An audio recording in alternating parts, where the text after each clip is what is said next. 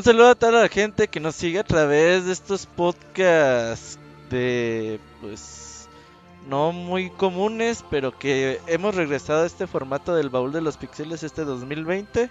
Y este es el cuarto del año, Suicoden 2, eh, juego eh, realizado por Konami, lanzado para el PlayStation 1 en 1998. Y que después de muchos años de que Lokuni estaba insiste, insiste que teníamos que jugar Suicoden 2. Pues bueno, 52 programas después del baúl de los pixeles, aquí lo tenemos con nosotros. Y pues un saludo a la gente que desde ahí de poquito se va conectando al chat. Y por supuesto, pues el día de hoy me acompaña en Locuni, porque si no estaba, pues, ¿cómo lo íbamos a hacer? Amigo, ¿cómo andas? ¿Qué tal, Robert? Buenas noches.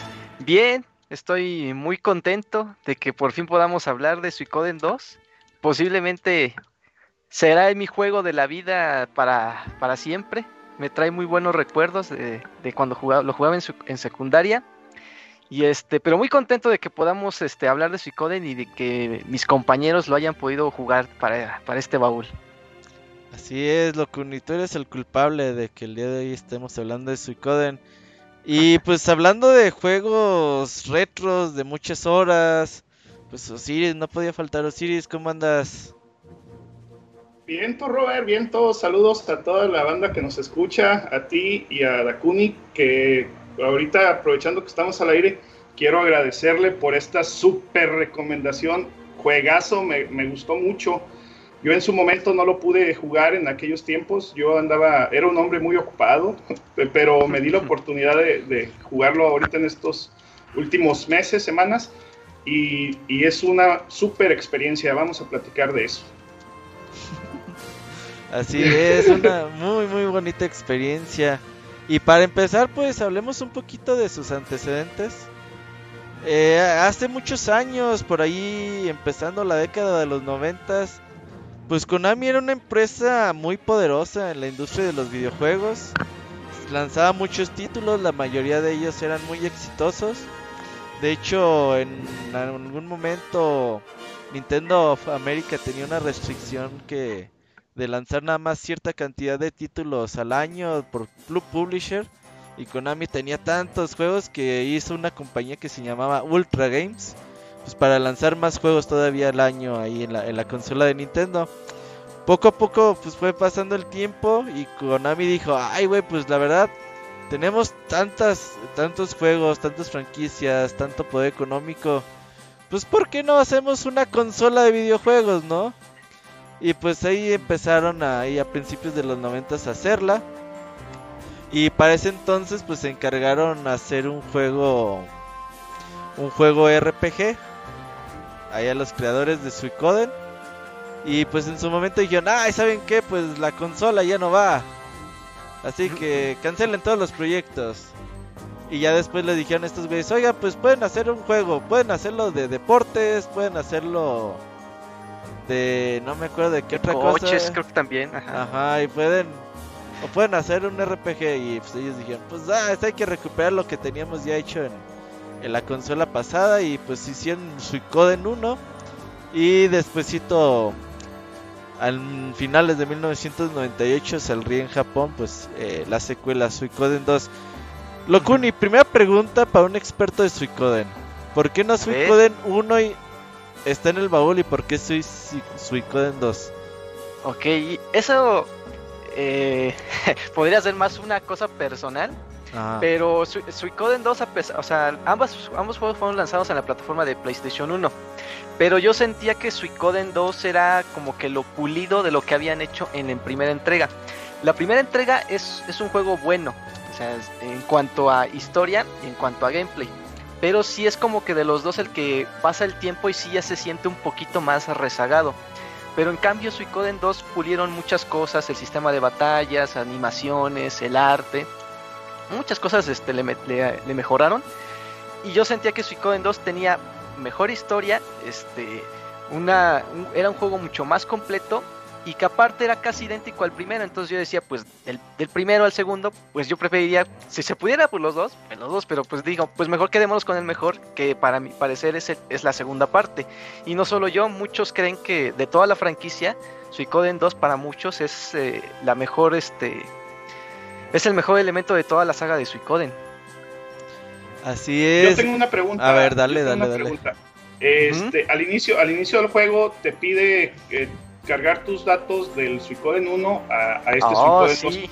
Eh, ah. eh, ¿cambia, ¿Cambia algo si, si transportas tus datos o, o, es lo mismo? Fíjate, esto podría ser como que los inicios del DLC. Porque ah. si, tú, si tú cargas, o sea, aunque tú no hayas acabado el primer juego, si la, la memory card te detecta que tienes una partida de primer Suicoden, te va a permitir desbloquear una misión, este, secundaria, digámoslo así, porque no tiene, no va en conjunto con la historia. Y tú puedes acceder a los personajes del primer juego y los puedes usar en esta, en Suicoden 2. Entonces por eso, ya ves que en aquel entonces le gustaba mucho a Konami como que interactuar entre sus juegos, que Metal Gear si te, te detectaba que tenías juegos de Castlevania o de Pro Evolution, te decía, ¿no? Cosas así. Entonces Suicoden tenía eso, entonces tú la única manera de desbloquear ese contenido en el juego es que tú tengas una partida en tu misma memory card del primer juego, aunque no lo hayas acabado, lo, detecta y este y te va a dar la opción de desbloquear esa misión y dependiendo cómo hayas también acabado el juego en el primero, la, misión puede ir cambiando poquito o mucho. Pero realmente es como que es una es una quest, ajá, pero con la, Ah, pero lo padre es que usas al, personaje principal del primer juego junto con sus compañeros en una misión junto con el, con el tuyo y tus otros compañeros. Está padre, la verdad sí está muy padre. Sí, sí, se, se escucha padre. Y ese fue cuando lo empecé a jugar, desde transportar tus datos. Y yo, ay, pues que, pues así le doy. Y yo le, le, recomendé este juego a, a, un primo que también le gustan los RPGs y me preguntó lo mismo, oye, tengo que jugar el 1, le digo, pues ahorita ya no hay tiempo, aviéntate este así, así nada más. Pero ya sabiendo esto, pues vamos a ver si nos aventamos el 1 ya con tiempo y, le damos iniciar una partida para probar esa, esa quest que dices. Sí, sí, sí. ¿Qué tan complicado es obtener todos los aliados? Bueno, eso ahorita vamos a hablar de los 108 aliados que podemos obtener en el juego. Algo que, que, es importante de Suicoden, que es un RPG... A mí me causaba mucha curiosidad, digamos, en su tiempo. Finales de 1998, cuando ya la mayoría de los juegos eran, digamos, 3D. Como que no te creías que, que pudiera haber seguir ah, haciendo juegos como estos, ¿no? Como algo más tradicional. Si te fijas, los personajes son sprites. Ah, como que decías, oye, ¿por qué siguen haciendo juegos como con estilo viejito? Pero tú lo veías y se veía tan chingón. Dices, ah, qué chingón, güey. Quiero seguirlo jugando aunque se vea viejito. No, pues es que aún así, al día de hoy, los efectos que, que tienen las batallas, por ejemplo, esos zooms que, que dan o, o, algunos efectos de, lo, de las magias, este, de, las runas, se ven muy, muy padres. O sea, en, su momento, te digo, yo no lo jugué, pero me imagino que haber sido algo así muy espectacular. Y, y sí me lamento mucho no haber podido jugarlo en su, en su tiempo, pero sí debe haber sido una experiencia gráfica, pues muy bonita, no, no creo que hayas extrañado así como que decir, ay, no, sí se ve viejito o algo, no, sí se veía a, lo que estaba acostumbrada ya la, la gente de aquellos tiempos. Y algo que estaba platicando con el Locuni ahorita antes de, empezar el programa es, Yo creo que Suicoden en México fue rarísimo, güey. Sí, o sea, es más, a gente que lo haya jugado en original o en pirata se me hace que fue muy, muy poquita. Y gente que lo haya tenido en original se me hace que es, no, muy, muy poquita, güey.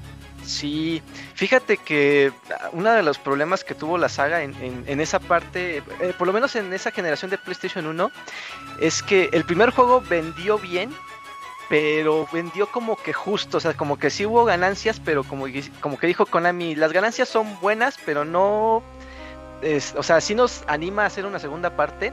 Pero la segunda parte vamos a hacer menos copias, o sea, y le vamos a meter un poquito menos de publicidad y vamos a confiar un poquito más en como que en los fans que ya conocen El la corazón de las cartas. Exactamente, entonces vamos a confiar más este en lo demás porque pues supuestamente ya te- ya venían para 1998 o para los planes que tenía Konami, seguramente ya venía Metal Gear en camino, ya venía Castlevania, Yu-Gi-Oh también ya tenía ya empezaba también sus desarrollos de juegos para PlayStation 1, entonces de cierta forma, el no haber alcanzado una popularidad, popularidad tan grande nunca le benefició por parte de Konami el que tuviera un mayor presupuesto para desarrollar no solo estos juegos, sino to- todos los juegos adelante de la franquicia siempre subieron por presupuesto. O sea, siempre era como que sí le tenemos fe, pero no te vamos a dar el presupuesto que le damos a Metal Gear porque Kojima necesita ir a sus spas y todas esas cosas. Entonces, todo el dinero va para allá.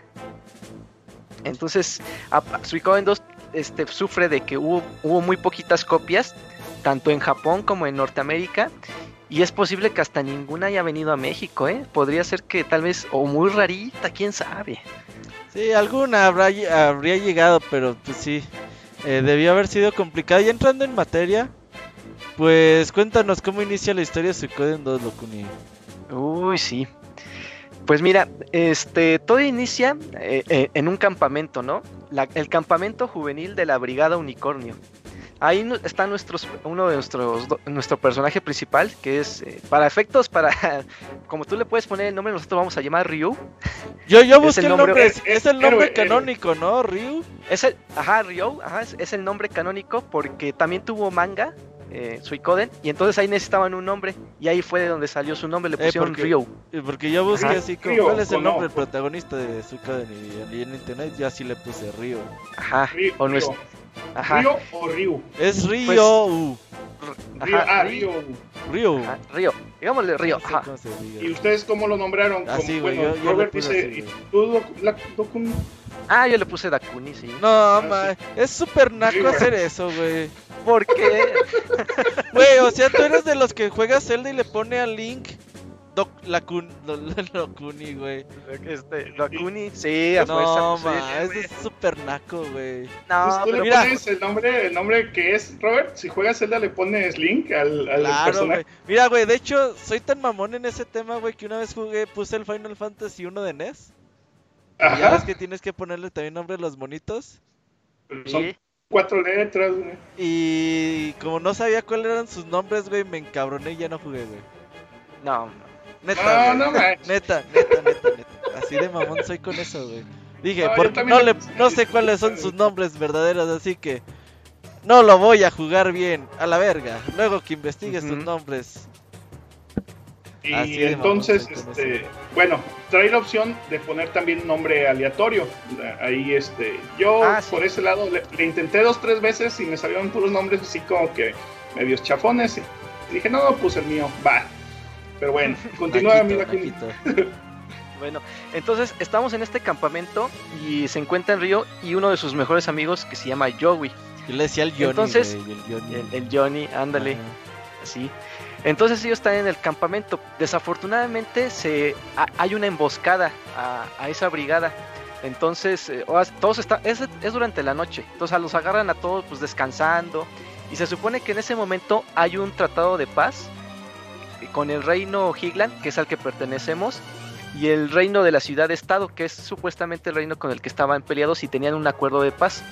Entonces est- esta ciudad rompe el acuerdo de paz, los ataca y en el momento en el que nosotros estamos intentando escapar, descubrimos que realmente quien, quien organizó la emboscada fue el príncipe de nuestra nación, el villano Luca, Luca. En él te das cuenta de que él, él este, hace creer que el Tratado de Paz lo rompieron Los en otros ciudades, güeyes. ajá, la ciudad-estado.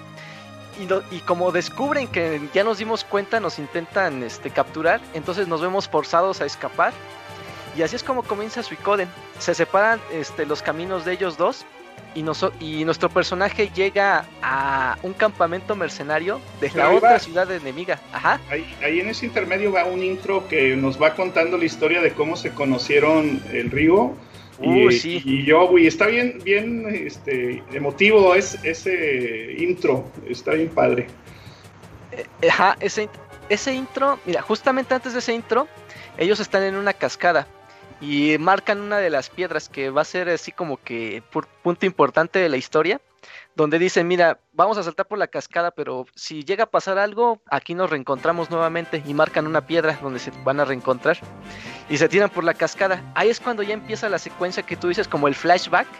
Pero de cuando ellos eran niños, o sea, desde que se conocieron como niños, de cómo ves cómo este ellos entrenaban junto con el abuelo de Ryo que era que se llamaba Genkaku y junto con su hermana Nanami. Ves cómo ellos van este creciendo, se enlistan en el ejército, combaten, se ven forzados a ir a la guerra y ahí es donde termina el flashback. Creo que es uno de los uno de los momentos más emblemáticos de la serie porque te cuenta todo, te cuenta la historia de ellos dos en qué será unas 5 o 6 escenas y Sí. con una música bien bien bonita. dos, dos minutos, sí. Está muy padre. Entonces, cuando nosotros llegamos al, campamento de los mercenarios, dicen, pues nosotros no hemos atacado a, este, la brigada unicornio que ustedes dicen, no se supone que hay un acuerdo de paz. Y entonces es aquí cuando detona todo, ¿no? Tú funges ahorita como prisionero de la ciudad-estado y mientras tanto el ejército Higlan ya está empezando a moverse por el territorio de la ciudad-estado para empezar a, atacar. Atacar. con el pretexto, ajá, de que pues atacaron a nuestra brigada juvenil, pues nos- nosotros ya no tenemos ya ninguna intención de hacer un acuerdo de paz, ¿no? Y es aquí ya donde Y- comienza y- nuestra aventura. Y lo peor es que a, a nosotros dos, nuestros dos personajes como sobrevivientes los tachan de, de espías, de traicionar al- a, las ciudades de, de Higland. Y, Ujú. y, eh, lo repudian y, y, bueno, pasan muchas, muchas situaciones que, que van derivadas de que ellos escaparon cuando se dan cuenta de que su, de que su capitán de, de la brigada Los había traicionó. traicionado Ajá. con ese Luca. Luca es un mendigazo, es un, un, Es un este, pinche villano bien- bien cabrón. Sí, ¿eh? tiene una personalidad muy, muy cabrona. Sí, este, justamente cuando es en, en- en nuestro trayecto de- del viaje, cuando nosotros intentamos regresar a la ciudad de estado y tratar de según de explicar las cosas, como dice Sidis, nos tratan como traidores, ¿no? Y eh, hay una escena bien padre cuando ellos van caminando en la calle, ya así como que todos escoltados, y pasa un- una carreta, ¿no? Con la princesa de, de Highland. Y les pregunta, este, pues, ¿qué les pasó, no? ¿Por qué los van a ejecutar? Y dicen, no, pues es que esta ciudad nos ha traicionado y así. Dice, nunca olvidaré Sí, esas palabras. Ajá, les dice. Bueno, te da, la, te da la opción de... Porque el juego ves que te da opciones como que de contestar, a- contestar. algunas preguntas que te hacen, ¿no? Entonces una de esas preguntas es que, pues, esta ciudad nos ha traicionado. No, es que, le- es que dice, nosotros no, nunca traicionamos a, a la ciudad, pero sin embargo la ciudad sí nos traicionó a nosotros. Ah, su verga. Cállate, Sí. le, le dice uno. Y el- le cortan el- la cabeza. Cállese, güey. No, es cállense. No, déjalo hablar, como quiera lo van a matar. Sí, exactamente. Y este, y bueno, cuando, se cuando nosotros vamos a ser ejecutados, este, está la escena, ¿no? O sea, para, aquellos tiempos se, ve como los están golpeando antes de la ejecución, ¿no? Los están golpeando con bastones o, algo así parecen los sprites. Y se ven como ellos se van retorciendo del dolor, ¿no? O sea, que son animaciones muy sencillas y se ve como si dices, no más, pobre- pobres vatos, ¿no? Y de repente se aleja la escena, como que te engaña un poquito, enfocan hacia el, al atardecer y se empiezan a escuchar ya sonidos diferentes, ¿no? Como si ya les estuvieran clavando espadas y todo ese tipo. Y en un momento dije, ay, pobrecitos, ya, ya se murieron todos ahí. y, y resulta Sí. que los, que los que se murieron fueron los soldados que estaban alrededor tuyo y llegan a rescatarte Victor y Flick, que Los fueron los, los, eran los mercenarios que te tenían como Prisionero al principio. prisionero al principio. Pero es que yo, yo creo que nunca te tuvieron así como que prisionero, porque desde el inicio como que ya te daban así ciertas libertades, ¿no? Este, te voy a tener prisionero, pero quiero que me ayudes a ir a, a recabar tal cosa, a ir a comprar esto. Lo, o sea, no, no te tenían... lo tenía limpiando el piso. sí, moviendo cajas, así, todo. Y, esa escena que dices cuando se supone que es la ejecución, este, le dice el, el comandante, ¿verdad? Ya revela su plan malévolo Dice, pues observa el sol, porque será el, último atardecer que verás en tu vida. Y es cuando hacen esa toma que tú comentas, donde se cambia así el plano hacia el atardecer, y ya se oyen así los, los ruidillos de, como de batalla, pues. Ya regresa, regresa, ya están ahí tus salvadores, pues. De que se salvan de la ejecución y este y ahí es cuando pues ya vuelves de regreso, ¿no? También en ese trayecto conoces a, a, Nanami. Tiene una escena bien chistosa con su hermano. Que hay que aclarar que no son hermanos como que biológicos, son ambos hermanos adoptivos. Eh, su abuelo Gengaku los adoptó a los dos. Se supone que los dos son huérfanos de diferentes familias. Y entonces, pero los crió siempre como sus, como sus hijos, como sus nietos, como lo quieran ver. Y los entrenó en las artes marciales que él conocía. Entonces, en ese trayecto, cuando, cuando vamos de regreso, pues conocemos a Nanami, ¿no? Que igual estaba preocupada, que pensaban que estábamos muertos y todo. Y tiene uno, tiene, tiene un momento bien gracioso porque cuando lo ve ahí rezando en la tumba, se la balanza sobre él y lo, y lo arroja contra el suelo, lo golpea. Y ahí ves mucho de la personalidad de ella, ¿no? Que es muy ruda, eh, es muy ruda pero, es, impetuosa, muy enérgica. Eh, ándale. Como que yo con esa escena me, mm, se me vino así la mente como Ranma, como Ranma y medio, cuando así agarraban a Ranma. ¡Ay, ¿por qué haces esto? Y lo agarra así de la camisa y le zarandea toda la cabeza. Algo sí, así, en el estilo. Sí. Y ahí es cuando, bueno, ahí es cuando ya los tres amigos se reúnen, ¿no? Nanami, Ryo y Yowie, ¿no? Ya por fin regresan, pero como ya no pueden estar en Highland porque los acusan de traidores, pues se ven forzados de vuelta a regresar a la a los mercenarios, ahora sí que como mercenarios de la ciudad-estado, pero ya no como prisioneros. Ahora ya hacemos pequeñas misiones este, para ellos y desafortunadamente son misiones para derrotar al, al ejército de Highland porque pues este, parece ser que ya no pueden volver ahí y pues como tienen que estar bien en algún lugar, pues se deciden quedar ahí de momento en la ciudad-estado. Sí, ya de cuenta que ahí nuestros personajes ya cambian completamente de bando, ya conociendo las intenciones de, Luca y del general, del capitán, ya deciden, y bueno, porque Víctor y Flick nos echan la mano, pues haz de cuenta que ya ahora sí vamos a ser también mercenarios, pues. Ajá. Y este, y bueno, eh, hacemos mucha, ya es cuando empezamos a hacer como que varias misioncitas para el ejército mercenario y en una de ellas es ir reclutando personajes, ¿no? O sea, es como que te dicen, pues ve a buscar gente para que nos ayude. Entonces es otra de las dinámicas del juego, ¿no? Que tú vayas buscando personajes que te pueden ayudar este, al ejército y sobre todo que, son, que van a servir para la alineación cuando tú te decidas ir a explorar, a combatir monstruos, ir a hacer misiones. Y yo creo que es una de las cosas que le dan mucho estilo a la franquicia porque algunos personajes los puedes reclutar de maneras este, fáciles pero hay otros que tienen detalles que tienes que hacer, como que les tienes que hacer un favor antes o tuviste que hacer una acción antes para poder conocerlos y así poder reclutarlos en algún futuro.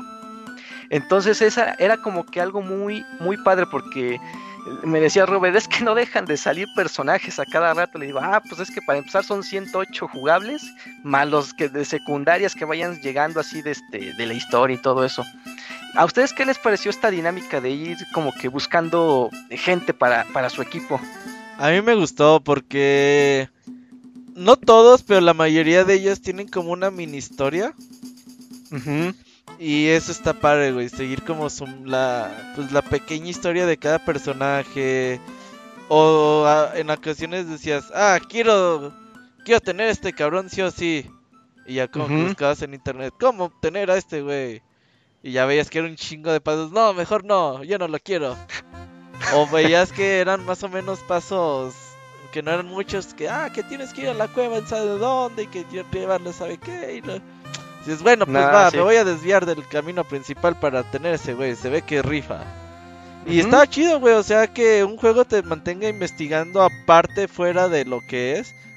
Digo, eh, creo que a lo mejor en su tiempo sin internet está muy cabrón como obtener a todos los personajes. Pero ya hoy en día pues sí era un poquito más sencillo, ¿no? A veces te decían, no, pues este lo puedes obtener si al principio de juego hiciste esto. No, chinga toma, pues ya este ya me lo pues perdí. exactamente. Pero ah, sí, estaba chido eso, güey. Lo que me causaba ahí como temor era para subirlos de nivel. Decía, no, para subirlos de nivel va a ser un desmadre. Pero no, ya cuando lo, lo tienes en tu equipo se ajusta el nivel de tu de tus personajes muy rápido. Sube mucho de nivel. Fíjate que ese fue como que un detalle que que como que no descuidaron o pensaron a futuro porque o sea, tú puedes conseguir personajes si tú eres, digamos, nivel 30, ¿no? Y tu personaje llegó de nivel 10 y dices, puta, para volver a entrenarlo, ¿no? Pero es tan fácil como ir al área o, incluso seguir en la historia. Sí, sí, sí. Ajá. Ahí vas, los entrenas y como está a nivel 10 y los, y los monstruos eran fuertes, como, como los venciste con los demás personajes, de repente él en una batalla, pum, 10 niveles, luego en otra, pum, 5, ya como en 2, 3, 4 batallas ya, los tienes al, al, ya los tienes al tiro. Ajá, y ya, y esa era como que te motivaba como que a estar probando diferentes personajes. Y es que en el sistema que, tiene el juego para el aumento de nivel, como que dieron justo en el clavo, ya que en otros juegos, para subir, por ejemplo, un nivel estás, necesitas mil puntos de experiencia y para subir al siguiente necesitas 2200. En este no, en este para cada nivel necesitas siempre mil, mil, mil, mil. Entonces eso como que le ayuda mucho a, lo que dicen ustedes, de que si traes un personaje, el, el principal en 30, y encuentras a uno en nivel 14, en una batalla puedes subir cinco niveles así de, volada y en una sola batalla y, a los cinco batallas ya estás este, al, parejo, pues. Entonces sí, sí acertaron mucho en esa mecánica de cómo subirlos de nivel. Sí. Este, bueno, siguiendo tal vez con la historia, aquí conocemos un poquito más a Luca Blade porque se detona. Oye, que ya te habla Sacra, Dani, ¿eh? Ah, ya. A ver. Sí, cierto, no me había dado cuenta. Ahí maneja. Mi... A ver si. Ajá. Ahorita te le digo que. Dile que agrega Pixelani en Skype y yo le agrego. Va. Sí, tú dale, tú dale, sigue hablando.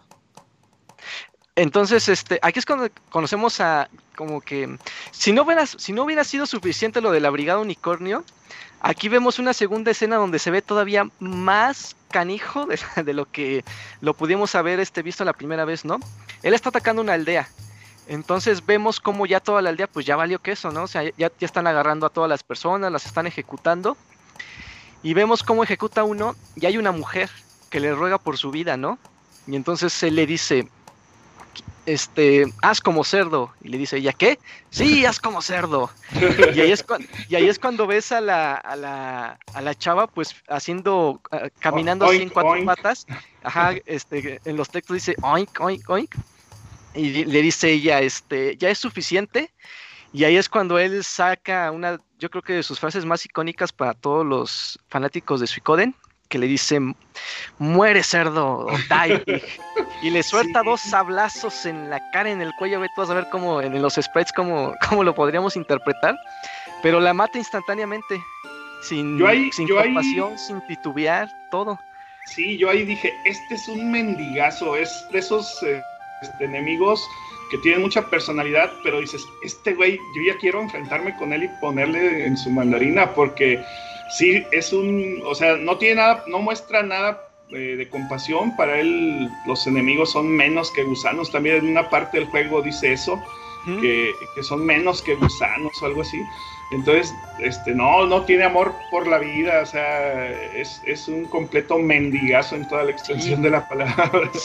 Es un auténtico psicópata porque él más adelante incluso dice, a mí lo único que me apasiona es el, el, ¿qué? La, la, vivacia de la guerra, ¿no? La muerte, estar combatiendo constantemente. Esa es la única vida que conozco y la única vida que quiero este, gozar y disfrutar.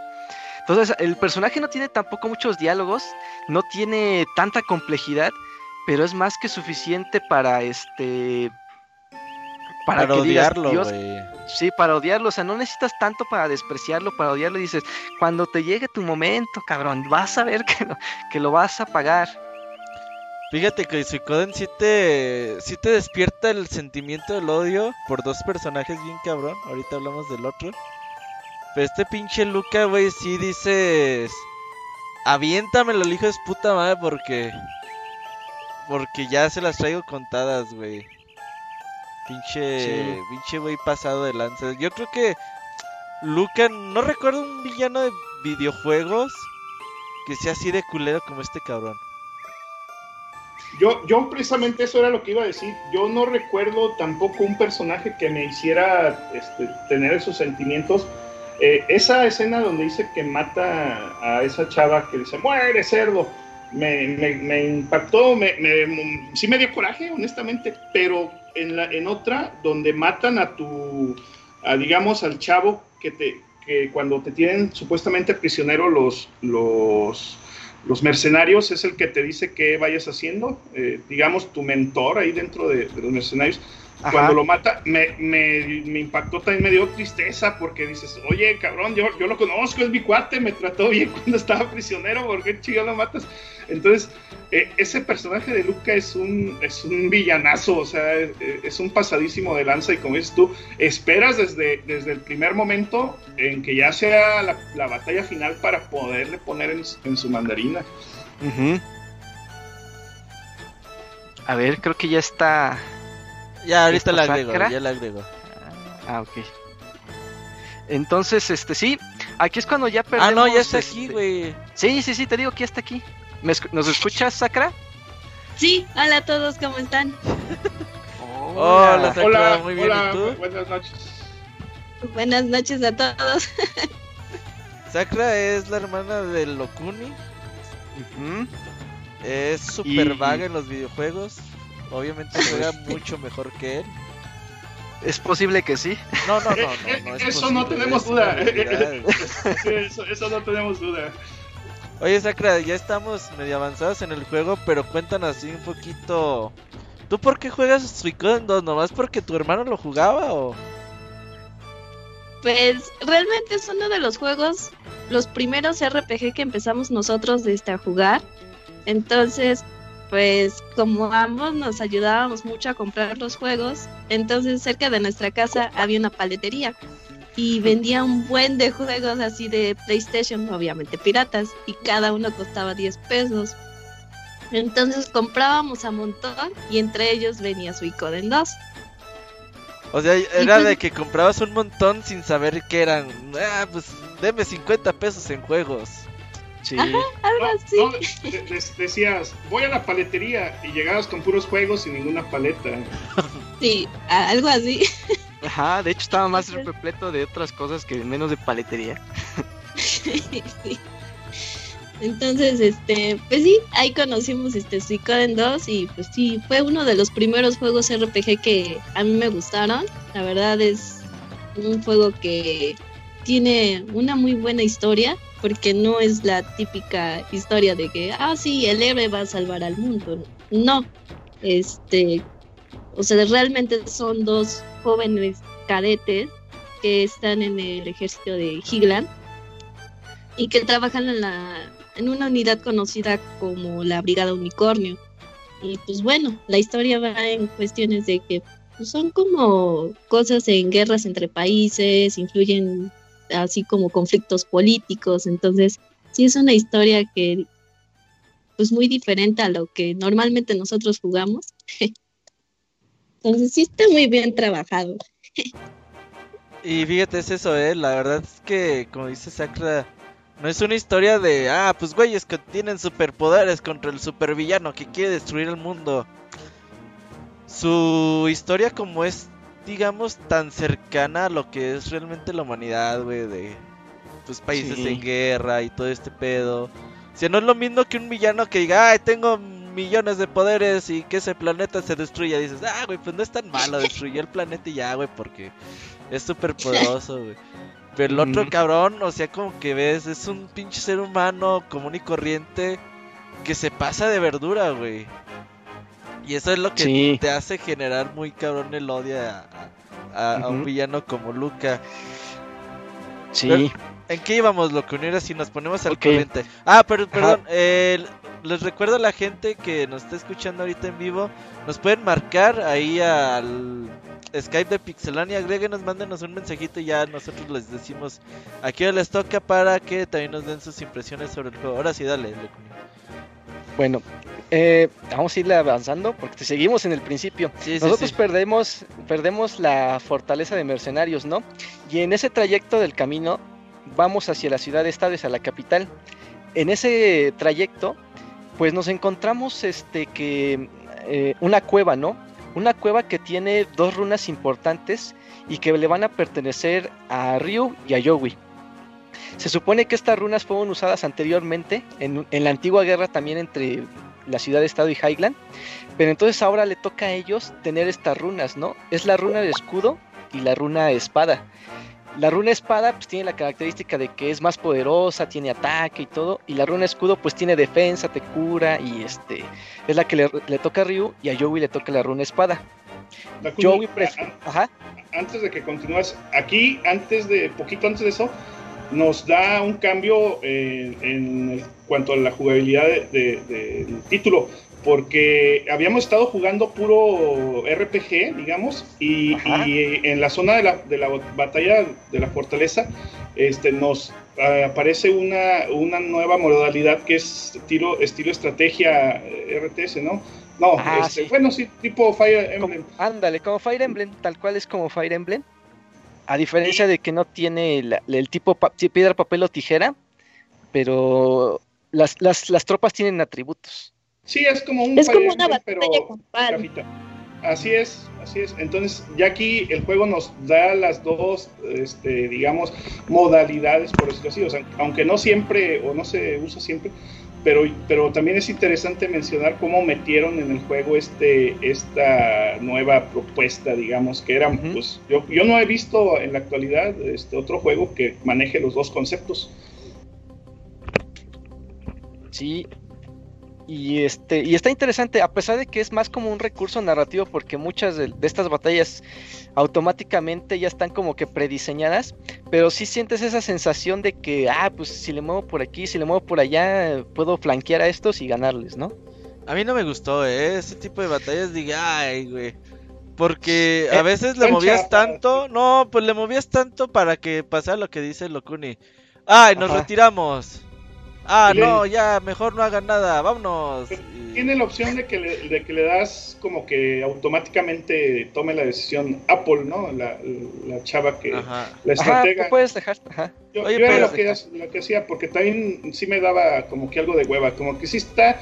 eh, el- la idea está buena, pero está mal implementada o no sé. Era muy arcaico el, el sistema. Ah, una de las escenas que me gustaría comentar, güey, cuando conoces a...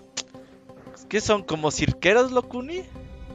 Ah, sí, sí, sí, sí, sí. que son dos... Este, Que son hermanas y el que avienta Sí, el son- gordito de fuego. ajá. Los tres, son- los, tre- los tres son hermanos, ajá. Sí, los tres son hermanos, son gitanos, son, es- son los clásicos gitanos que van a los pueblos y hacen espectáculos de la- eh, que el hermano lanza llamas por la boca, la otra lee las cartas, una lanza cuchillos. Y entonces en una de esas escenas te agarran a ti como este sujeto de prueba para el lanzamiento de cuchillos. No se Y mueva. Y no, tú puedes tomar la decisión de que no te muevas en cada lanzamiento o moverte. Sea cual sea tomes la decisión, pues este ya creas una empatía con ellos tres. Y, y- y haces un pequeño viaje con ellos al principio de la historia, pero yo creo que la escena que quieres comentar, Robert, es cuando están en la frontera, ¿no? Sí, que, que, que llegan y... Oh, aquí no, no pueden pasar. Y que le dice... Le dice... ¿Cómo se llama la que... Rina, se llama Rina, la más grandecita, digámoslo así. Ajá. Dice, ah, no, mire, venga para acá. Y se lo lleva, güey. Se sale de la escena. Ajá, ajá. Y ya regresan así como al tiempo. Ah, bueno, sí, ya pueden pasar. La, la, la musiquita también ayuda bastante a darte Eh. contexto, así como tiene una música como que, ay, que este, bien, eh, ¿cómo, se, ¿cómo se le podría decir? Bien sensualona, ¿no? Así como que...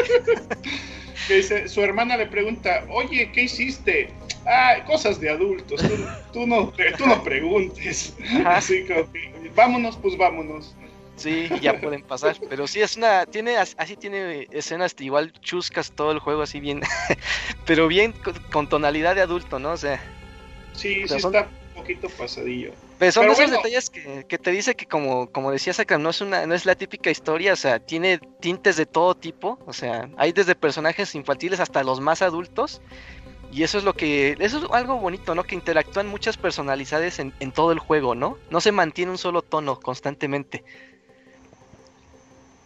También, también está la escena, bueno, o sea, ahí donde, donde ya estamos platicando de, pues ya empiezas como tu viaje, algunas ciudades ya comienzan a ser como destruidas. ¿Y cómo está este asunto de Yowie y Pika, Locuni? No me acuerdo. Ah, sí, fíjate que. Pilica. Ajá, Pilica. Eh, Yo le decía Pika, me vale. ¿Tú te acuerdas, tú te acuerdas, tú te acuerdas, Ale, cómo fue la razón que se conocieron? Lo que pasa es que cuando este ves que se avientan al río, supuestamente Joey se fue. O sea, nada más pudieron agarrar a esta de Rio, o bueno, el personaje principal. Entonces, supone que una familia que viene siendo la, la mamá y, la, y el papá de Pilica encontraron a Joey. Entonces, este, lo curaron, trataron sus heridas y desde ahí, este, eh, se empezó a encariñar con esa, con esa familia y en especial más con el personaje de Pilica. Le, llama tío, ella le, lo adopta como tío y precisamente esa familia son los guardianes de la cueva que mencionaba ahorita Dakuni, en donde están las primeras runas, la de la espada y, la, y de la cueva, de la cueva, de la, del escudo y de la espada, perdón. Entonces, ellos son los guardianes y, y, a partir de la destrucción de esa, de esa aldea, Pilica queda como que en shock y, de ahí ya no, habla. Hablar, ya no puede hablar. Sí, siempre estaba platicona y de repente ya no quiso hablar, o sea, ya no podía. Pues es que fue un trauma muy grande el hecho de ver este personas enfrente de ella morir y más con Luca Blick que es bien despiadado, pues en shock. En esa escena de, la, de la destrucción de la, de la aldea, eh, sale una cinemática donde se ven así las llamas, pero una cinemática, digamos, ya más, más elaborada. Se, se, ve, para el tiempo que fue hecha, yo digo que sí se debe haber visto así impactante cómo estaba destruyendo la aldea. Sí, sí se veía, se veía bien. El concepto daba bien. Oye, y está esta parte donde donde conoces a como a la señora que es dueña como de un hotel y a su esposo. Ah, sí, sí, sí. Que te dice el esposo, ajá, que te dice el esposo, oye, es que hay unas ruinas y que tienen un tesoro y que ayúdenme y lo ayudas, güey. ¿Qué tenía el tesoro? Era una mamada, ¿no? Era una hierba. hierbas, ajá, hierbas medicinales. Ah. y las tira. Maldita sea, sí, dice, ah, maldita sea, yo quería un tesoro y las tira al suelo, pero resulta que su esposa cae enferma cuando regresan de la misión. Eh, y la única forma de, curarla es precisamente con, esas hierbas. Ajá. Entonces ya él se da cuenta que el verdadero tesoro es la salud. y así es, estar con su familia. Y lo chido es que te dejan que te hospedes ahí gratis. Yo ya después ya no iba al pueblo a dormirme, sino que me iba a ir a la... Ah, güey. Tan lento que te mueves, güey, no mames. Sí. sí. Lo que sí es que el dinero no es un... Ah, bueno, para mí nunca fue un pedo en Suicoden 2, ¿eh? Fíjate que no, o sea, si haces ahí unas cuantas batallas en el área, sí recopilas buen dinero y no es como que necesites comprarle todo a todos, ¿no? O sea, como que equipes bien a, los que te importan, a los de adelante, a lo mejor a los de atrás los puedes dejar un poquito más descuidados, pero los que están adelante son los que reciben más daños, son como que los que debes de equipar un poquito mejor. Ah, fíjate que esa, el sistema de batalla, güey, siempre se me hizo raro. O sea, los de atrás, los de, los de adelante podían aventar putazos, ¿no? Y los de atrás podían aventar solamente magia, ¿no? Ah, es que mira, eh, hay tres rangos de ataque. Ajá, es que hay tres rangos de ataque que es el, el, el, corto, el de mediano alcance y el de largo alcance. los únicos que no pueden atacar atrás son los que tienen el de corto alcance, que generalmente son magos o espadas, usualmente.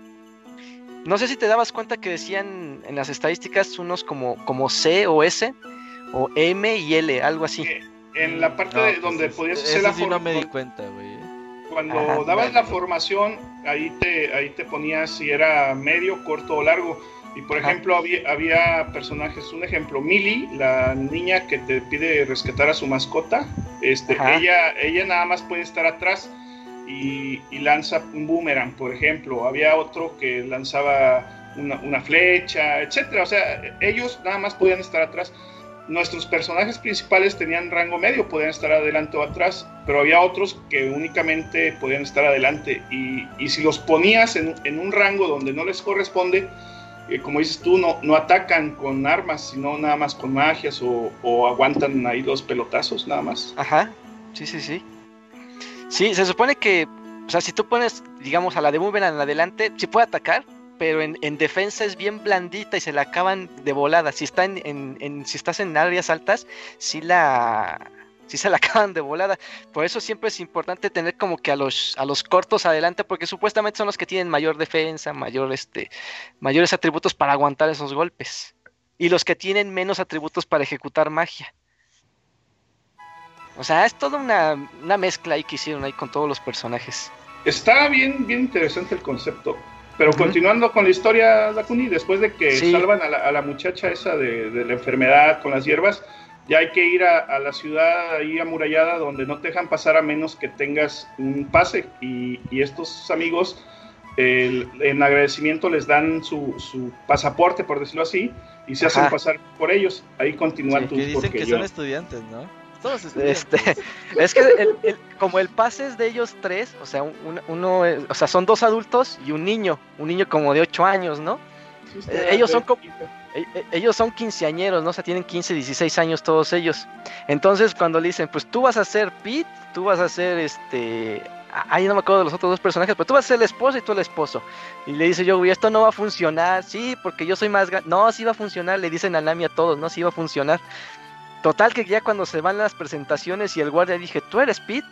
Ya los, nos agarran otra vez como nos vuelven a encarcelar en la ciudad. Y ahí estamos atrapados hasta que otra vez Flick y Víctor nos vuelven a sacar. Ah, ya se habían tardado en, llegar.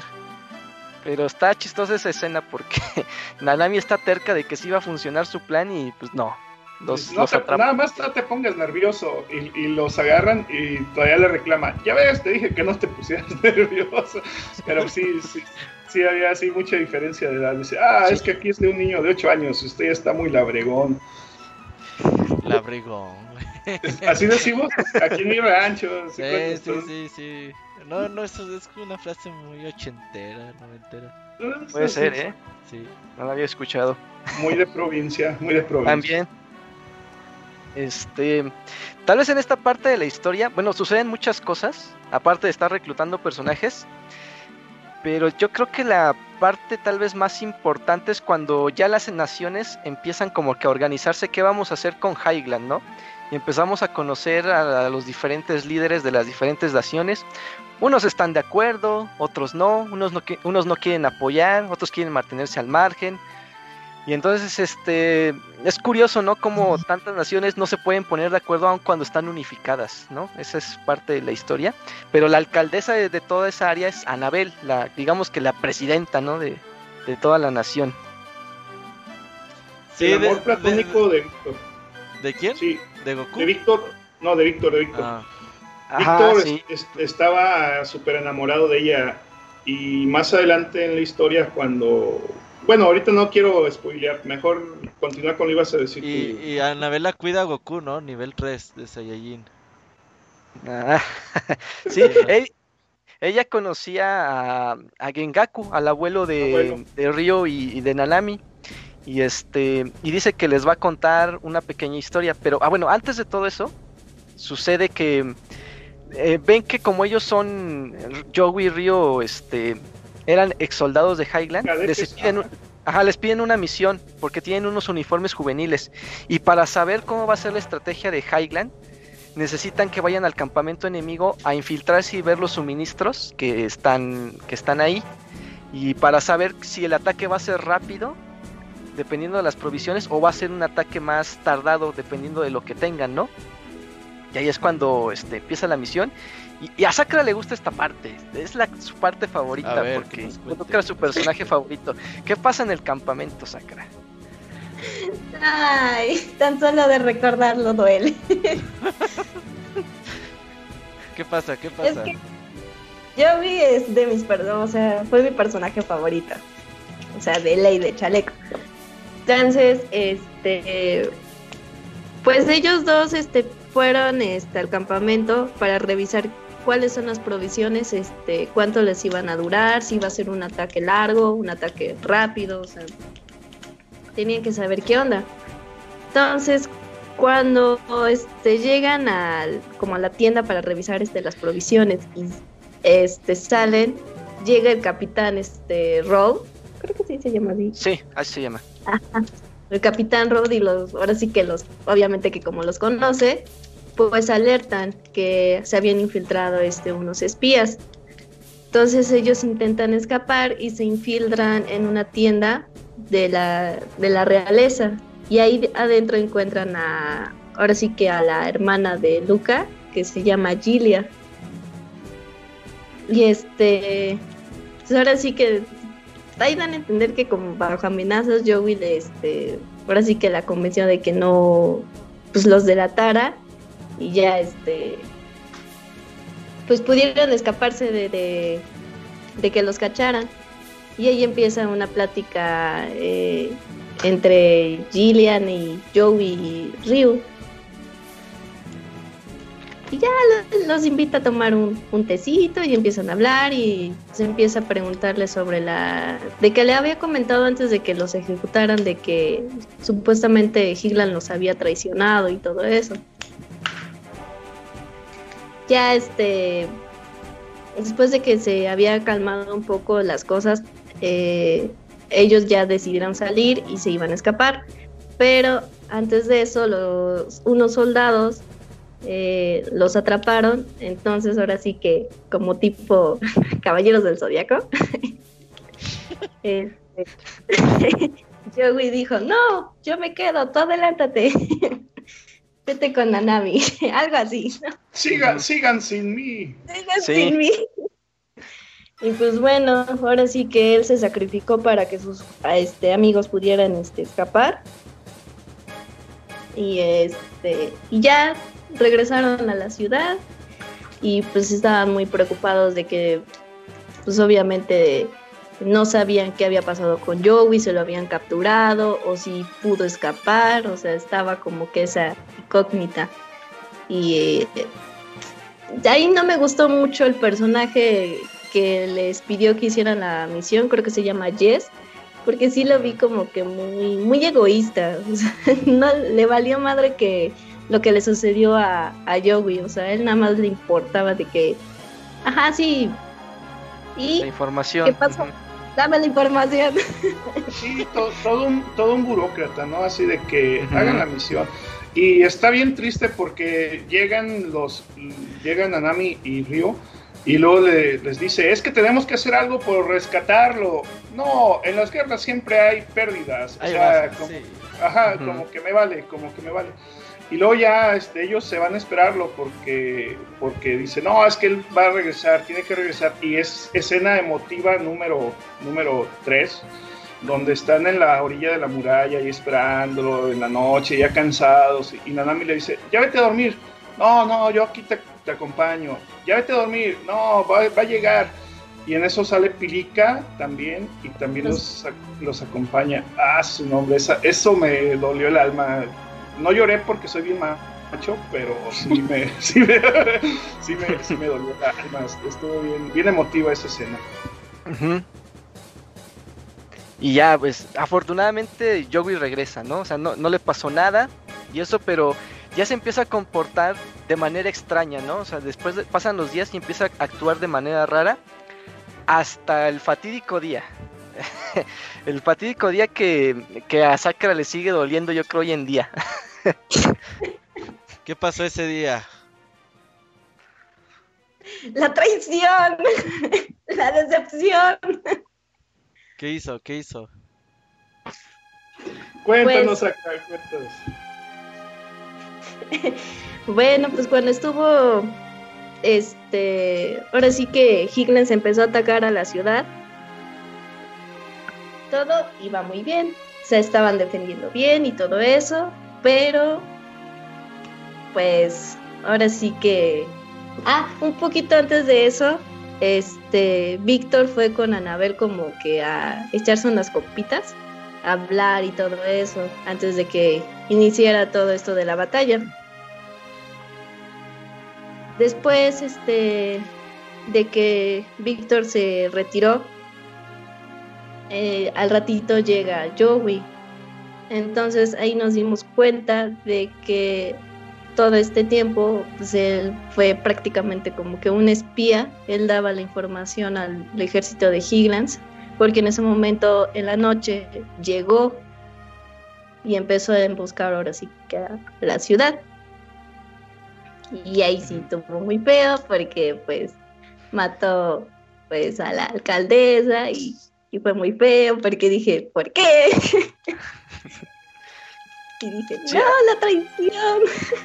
Sí, hasta ese momento era tu personaje favorito, ¿no? O sea, como que eh, en personalidad, tenía la runa más poderosa también en ese momento, todo, ¿no? Le gustaba por güerito. También. Ey. Tiene una mala Ay, suerte no. esta niña con personajes, se le mueren todos. No soy traicioneros, qué feo. Sí, no, siempre sus personajes favoritos le tienen anécdota de que siempre hacen algo malo.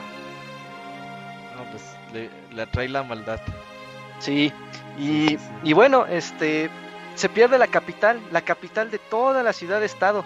Entonces, la capital que mantenía unida a todas las naciones, pues es este doblegada y otra vez te tiendes te tiendes obligado a escapar, a ir un poquito más hacia el sur, a otras ciudad a otras ciudades aliadas para intentar pues planear otra otra forma de contratar, de contraatacar, ¿no? Pero pues ahí Y es cuando este- lo ves todo perdido, ¿no? O sea, estos güeyes son un ejército bien grande, nosotros somos bien poquitos, estamos escapando siempre. A cada ciudad que llegamos, siempre estos güeyes la atacan. Eh, no podemos estar un ratito porque al siguiente rato ya llega la, la armada de nuevo. Y así Sí. se la pasan un buen rato, ¿no? Sí, se la pasan un buen rato. Sí. hasta que ya por fin adquieres lo que es tu castillo.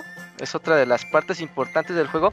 Pero antes, para, el ca- para tener el castillo, Lo del vampiro fronterizo combatir. para irnos al medio tiempo, sí. sí, tienes que combatir al vampiro fronterizo, a Neclor. ¿Cómo está Entonces- esa historia? Esa historia es muy... eh, entre... Como que era enemigo de Víctor. ¿Cómo estuvo eso? Sí. Lo que pasa... Ajá, yo, la cuento. Neclor era, digamos que el villano de la, de la villa donde vivía Víctor. Entonces él llega y, y convierte o empieza a matar a, a todos los, los habitantes y los convierte en zombies. Víctor lo, lo derrota o él se va con la idea de que lo derrotó, pero en, este, en esta parte de la historia, cuando regresan, se da cuenta de que está vivo nuevamente. Entonces, para, te da la opción de pelear con él o, o de retirarte a, a planear tu estrategia. Entonces, cualquiera de las dos te, te da lo mismo, no, no, lo- no le puedes ganar. Y te das cuenta de que la única forma de ganarle, porque él trae un, un medallón don- donde está protegido, este, tienes que tener una espada, que es la espada del viento, creo que se llama. Eh, es una espada que habla, no me acuerdo cómo se llama la espada. la pero en- espada dragón estrella, algo así. Ah, cierto, sí es cierto, la espada dragón. Y en el camino te encuentras a un cazavampiros que te dice, porque, porque hasta ahí todavía Víctor no, se, no entiende cómo, cómo el vampiro este, sobrevivió, te dice que con ese medallón él puede, podía duplicarse y que el que habías vencido era como que un, un clon o una, Sí, una este, copia. una copia de él. Y, en- y que la única forma es rompiendo el, el medallón con la espada. Pero resulta que cuando lo venció la primera vez, salió de pleito con la espada y la fue y la botó al- al- hasta el fondo, de, hasta el fondo Sí. de, la, de la cueva del viento. Y bueno, pues ya se nos une este personaje, el cazavampiros, y van y, y logran llegar con la espada. Nuestro héroe la quiere convencer así con palabras suavecitas de que mira, ayúdanos. Y Víctor, ah, muy espada, no sirves para nada. Sí. Y, y- y se enoja la espada y el, el primer paso para obtenerla es derrotándola. Que no es tan difícil, pero, pero sí hace ahí un ratito batalla. Una vez que lo obtienes, entonces sí ya vas a pelear contra Necro y, y te da el golpe bajo. Te hace aparecer un zombie y lo transforma en, en la que era su esposa de Víctor. Y ya le dice, ay Víctor, no pelees, mira, podemos ser felices. Y ya él como que sale del trance, le corta la cabeza y se da cuenta que, que es solamente una, Ilusión. es una marioneta, ajá, una ilusión. Y, y ya lo derrotan y entonces sí ya puedes tener posesión de, de tu castillo, que va a ser, digamos, que la base de operaciones de, del- de la re- rebelión. Ujú. Ujú. y Sí, sí, para sí. eso, eh, algo más del vampiro, para si no nos vamos a medio tiempo musical. Este, no, realmente se, se resumió todo.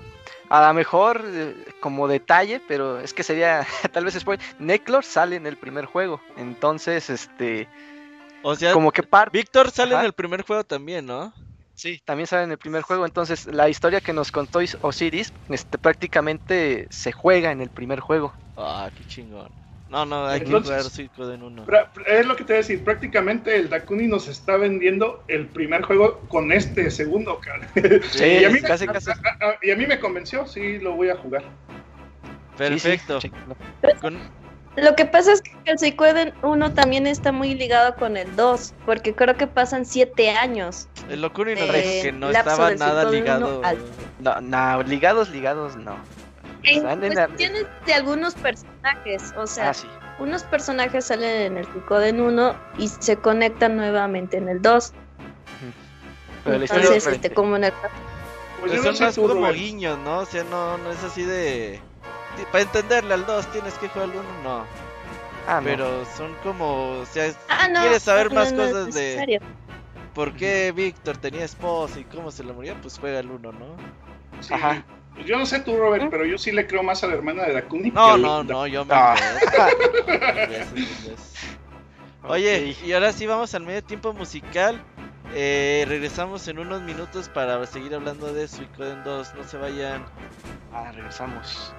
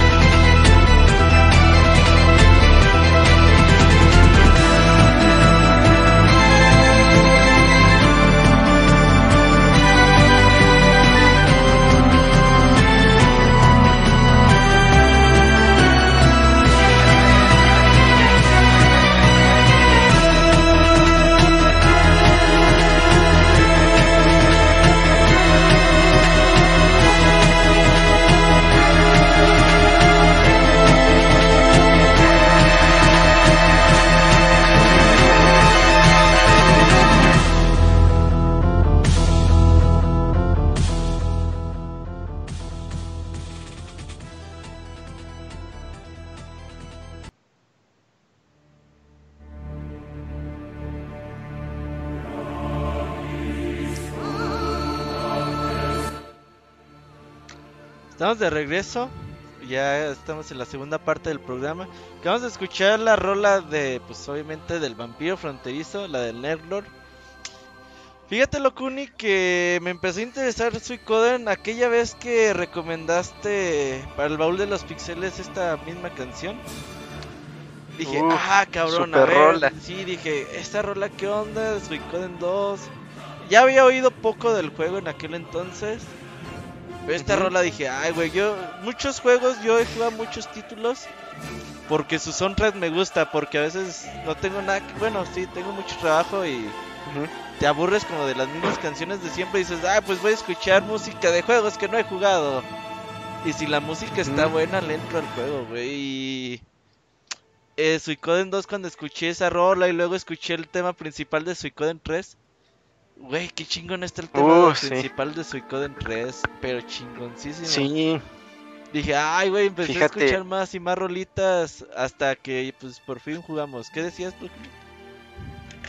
Fíjate que, bueno, como detalle, este, el, el apartado musical estuvo a cargo de, de una persona con un equipo muy pequeño de trabajo. O sea, prácticamente tenían, este, hicieron casi 107 melodías.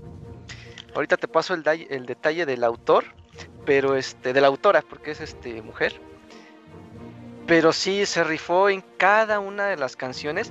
O sea, tú ves que como es una una un juego con grandes personajes, con grandes ciudades y cada ciudad tiene este diferentes como que culturas, de diferentes costumbres, la música cambia de acuerdo a ese tipo de aldeas, ¿no? Entonces, que haya creado 107 melodías conforme a otros juegos que tenían a lo mejor menos canciones y para el tiempo que le tomó desarrollarlo, componerlas y todo eso, sí fue muy complicado, este, bueno, sí fue muy satisfactorio ver todas estas, y sobre todo la de Neclor, que se rifó, porque en el momento en el que aparece esa rola por primera vez, te dan ganas de jugar esa parte que dices, oh, aquí se va a poner bueno.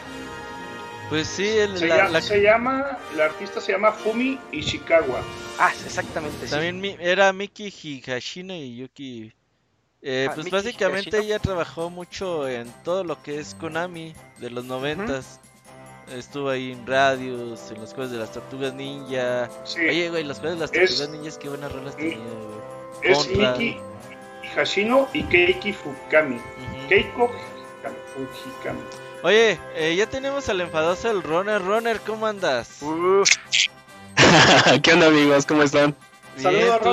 Oye, Runner, nomás jugaste dos horas sin Coden, para tú. Ni el speedrun alcanzas a ver en dos horas, güey.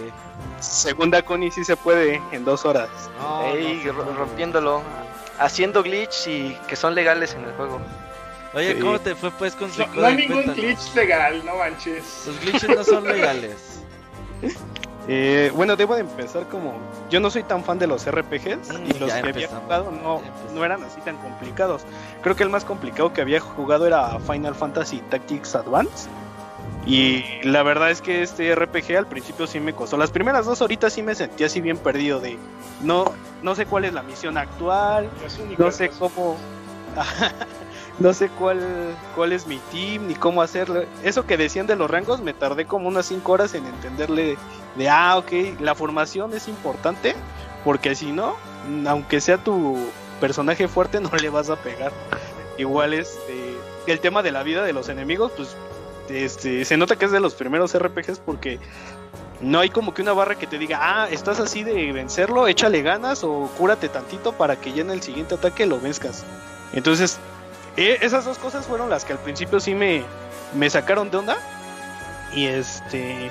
Pero la verdad es que ya una vez que superas eso y te haces a la idea de que tienes que poner atención a lo que te están diciendo los personajes para que entiendas las, las misiones. Porque para esto muchos juegos ahorita te, te dicen como que la parte clave remarcada, ¿no?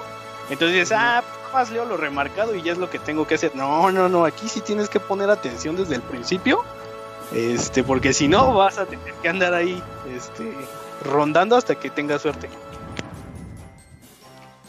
Y luego, ¿cómo te fue pues? O sea, ¿le batallaste al principio y ya después te acomodaste o le seguiste batallando?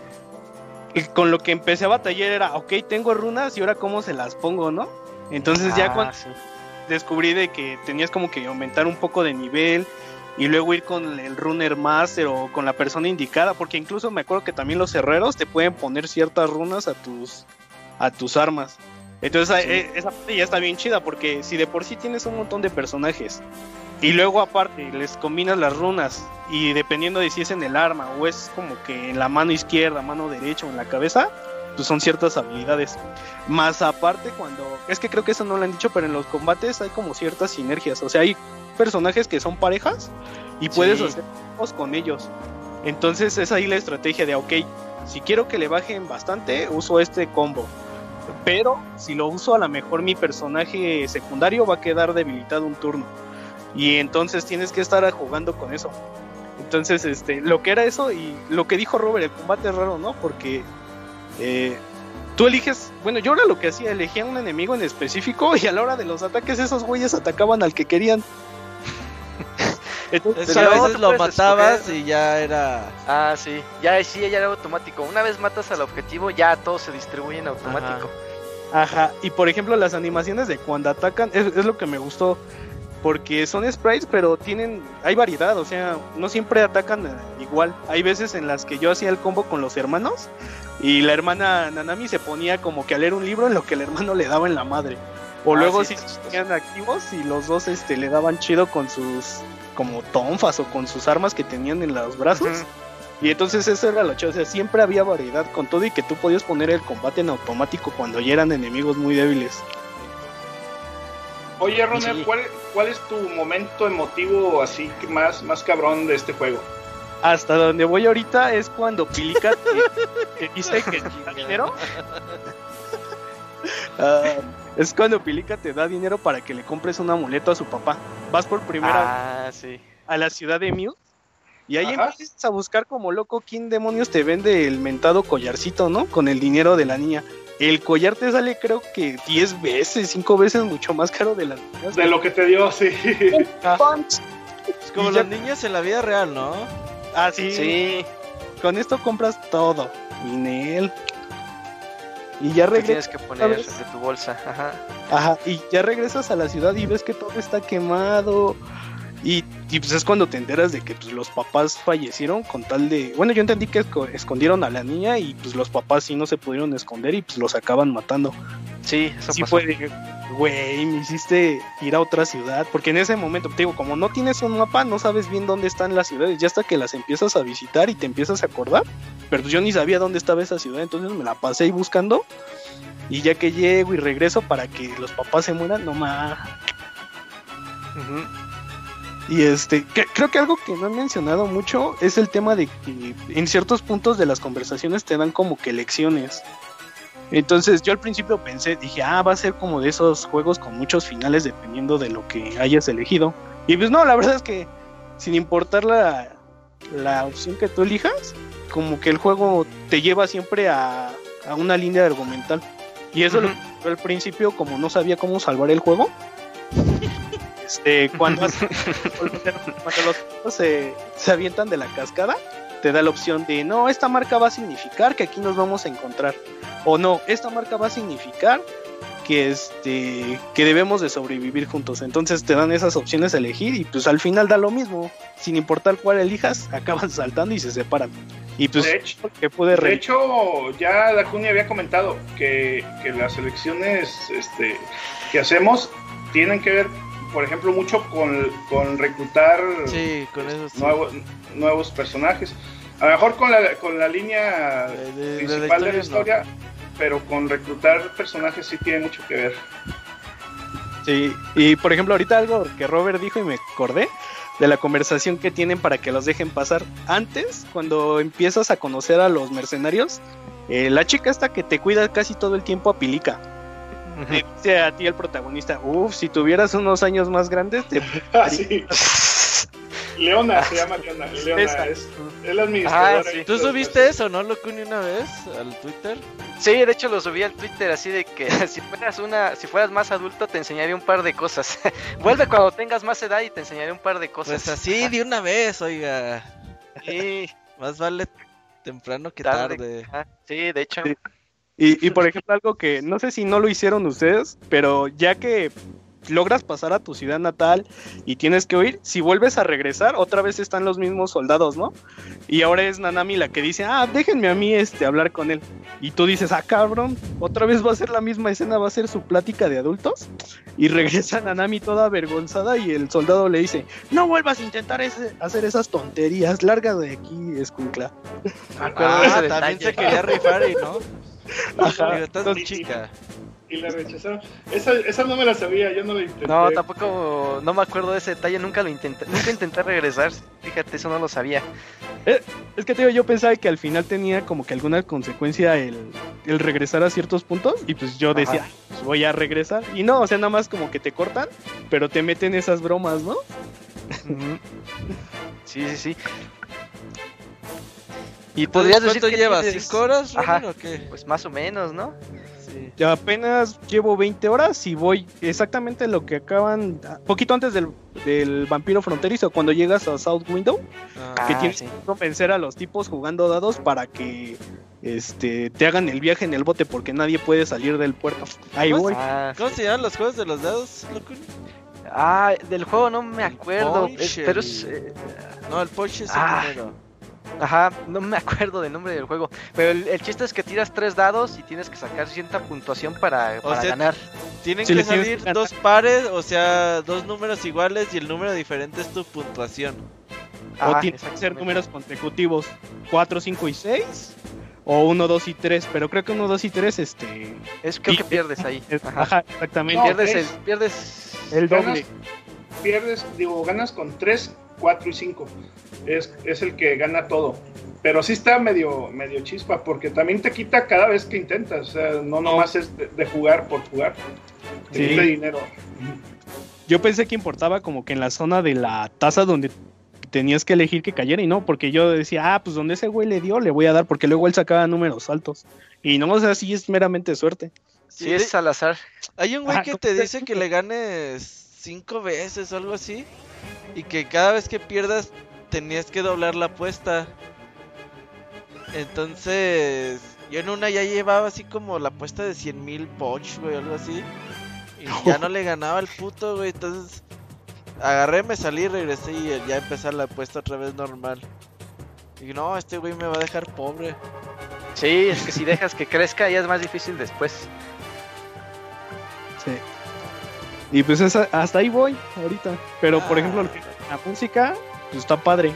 Y luego como detallitos de... Tú siempre cuando entras a una ciudad ves que eres como tu personaje normal, por así decirlo, pero cuando sales al mundo eres así todo chibi. Y, y hasta en eso se... Bueno, yo vi los detalles porque ya cuando empiezan a quemar las villas, ves que toda la ciudad por fuera cambia, o sea, ya no es como blanca o del color que era, sino más opaca. Sí. Sí, ya queda en ruinas, pues. Ajá, entonces, pues, siento que por todos lados le, le ponen sus detalles. Las veces con las que empiezan a poner videos ya... ¿Son full motion videos eso? Pues en entonces cinemáticas. full motion Sí, son cinemáticos. Oye, Roner, ¿y, ¿y si lo piensas acabar o nada más ahorita para el, para el baúl le jugaste o si sí, te atrapó el juego o No. nada más? O sea, sí, sí, Sí. en realidad sí, sí lo quieres terminar.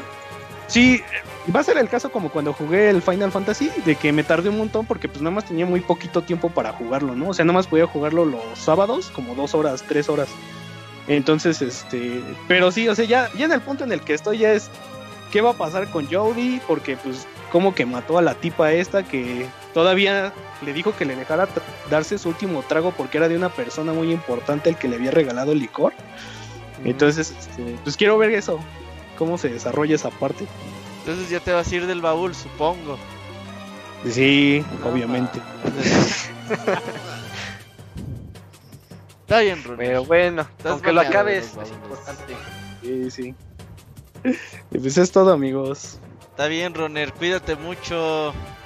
Sí. Saludos, Roner. Bien. Saludos a todos. Usa el Cuídate, cubrebocas. Usa el cubrebocas. Yo siempre. No, que ni salgo. Nos vemos. Bye. Ay, Listo, ahora sí, eh, nos quedamos que vampiro fronterizo. Nos quedamos, lo ven, este, bueno, se, se escapa él, nos quedamos con el castillo Y aquí es como que sería una cuarta parte de la historia, ¿no? Pero ya el objetivo es como que ir reclutando aliados. Ahora sí, ya es como que más definido la, la idea.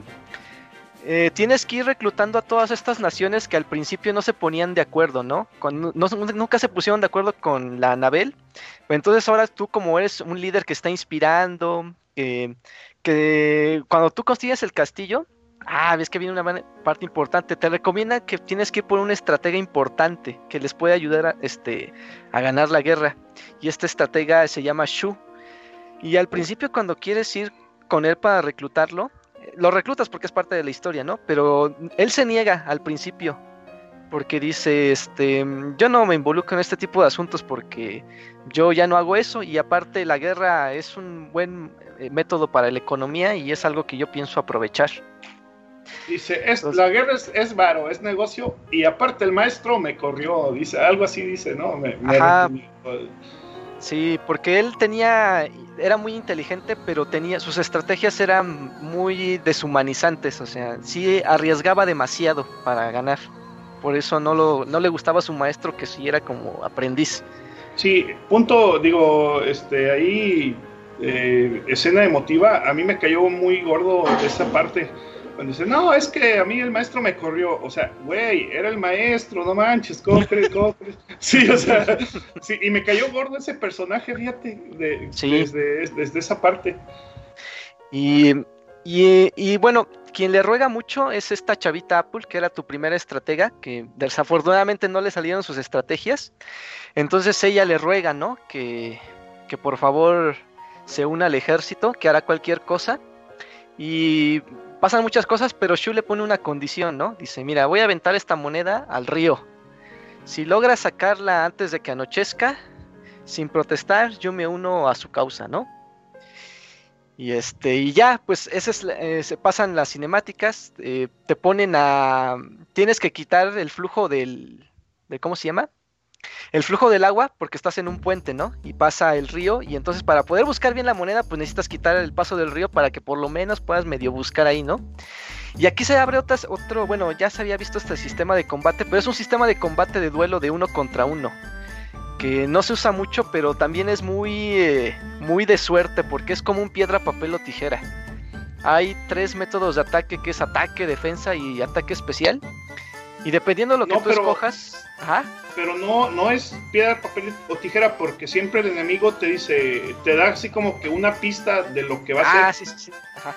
Eh, haz de cuenta, te dice, este, a ver si puedes con esto. Entonces ya sabes que, que te va a atacar o tírame tu mejor golpe, ya sabes que va a defender. O sea, que no, no es tanto aleatorio, sino que ya te da así como que un... ah, como que interpretar, ajá. Sí, eso, eso también lo, lo, leí porque una parte donde tuve que levelear un chingo, güey, no lo podía matar, cabrón. Decía, ¿qué mm. pedo? Y ya leí en internet, no, es que dependiendo del diálogo que te aviente ese güey, es lo que tú tienes que hacer, defender o atacar. Y le dije, ah, nada más. Sí. Y este. Y bueno, ya que haces ese duelo, ya te, puedes, te ponen la cinemática de que están buscando la, la moneda. También te, este, te ponen la opción de quieres seguir buscando, te quieres ir a dormir, ¿no? Entonces, pero pues ya, ¿no? Te, te quedas buscando. Y ya están buscando un buen rato, no la encuentran, no la encuentran. Y le, dice, y le parece a Nami que le va a decir algo a Apple. Dice, yo vi cuando Shu este, guardó la moneda, nunca la tiró al río. Y ya ves como de repente Ryu ve, que algo brilla en, en el... En, una de las partes del río, ajá, y ya levanta la moneda y dice, no puede ser, si yo vi cuando se la quedó. Y ya llega Shu y dice, ah, encontraste la moneda. Y ya se queda así, dice, bueno, pues la encontraste, me quedaré contigo. Y luego este, se abre otra, otra escenita ahí mismo, donde ves a un personaje que usaste para investigar a Shu, que él fue el, eh, este, el que le robó la moneda a, a, Shu y la arrojó al río, o por lo menos eso es lo que dan a entender. Porque realmente Shu nunca había tirado la moneda, solo los engañó. Y así es como se recluta. Ajá. Ahí esa parte, ¿cuánto le ruega a Apple, güey? Sí. Un chingo, güey. Le dice, no, si quieres me arrodillo y. Y que le dice, no, pues ya no te humilles más. Apple era la, la otra alumna del, del maestro, ¿no? Entonces, como que entre ellos dos había cierta admiración o cierto respeto. Pues se querían, pues, como, como alumnos. Y, pero sí, Apple como que se baja mucho, este, se rebaja mucho en su nivel. Y este güey, así bien orgulloso, bien creído, bien mamón, a mí me cayó muy gordo. Y, y ya después cuando se une, como que hasta no me dio gusto. O sea, Sí, es- ok. Este, Ale, querías decir, este, Sí, lo que la- ya se fue Sacra o qué? este, no, lo que pasa es que No, también ¿qué me había comentado, me había comentado que también no tenía mucho tiempo, entonces, este, Ale, ¿con qué te quieres como que dar tus conclusiones si quieres aprovechando? ajá. Ajá. Pues, Bueno, primero que nada, es un juego que marcó mucho mi infancia. Eh, me gustó mucho la jugabilidad, sobre todo también los gráficos se veían muy, muy, muy bonitos. Y lo que me impresionó mucho fue la calidez de ilustración con el que representaban a los personajes. O sea, estaba muy bien trabajado. Eh, me gustó mucho la idea de que tenías que juntar a los 108 personajes que vienen siendo como, ¿qué? La- las 100 estrellas del destino, algo así lo mencionan. Entonces, 108 eh, estrellas de los espectros de Sin Seiya. Ah, ándale. algo así. Entonces, me agradaba mucho la idea de que eh, te, había te habría muchas posibilidades de poder armar tu propio equipo. Entonces, yo regularmente siempre elegía a un personaje que se llamaba Clive, este, Killer, eran como que más personajes a distancia. Así que. Está, está padre eso, sobre todo porque también este, dependiendo de cómo podías juntar a los personajes, hay algunos que hacían este uniones, o sea, un ataque grupal. Entonces había mucha variedad en eso. Y pues bueno, no se diga, la, la banda sonora era espectacular, a mí me encantó. Es, hay algunas canciones que sí son muy, muy pegajosas. y bueno, pues en sí es un gran juego, tiene una historia muy, no es una historia común, o sea, es muy diferente.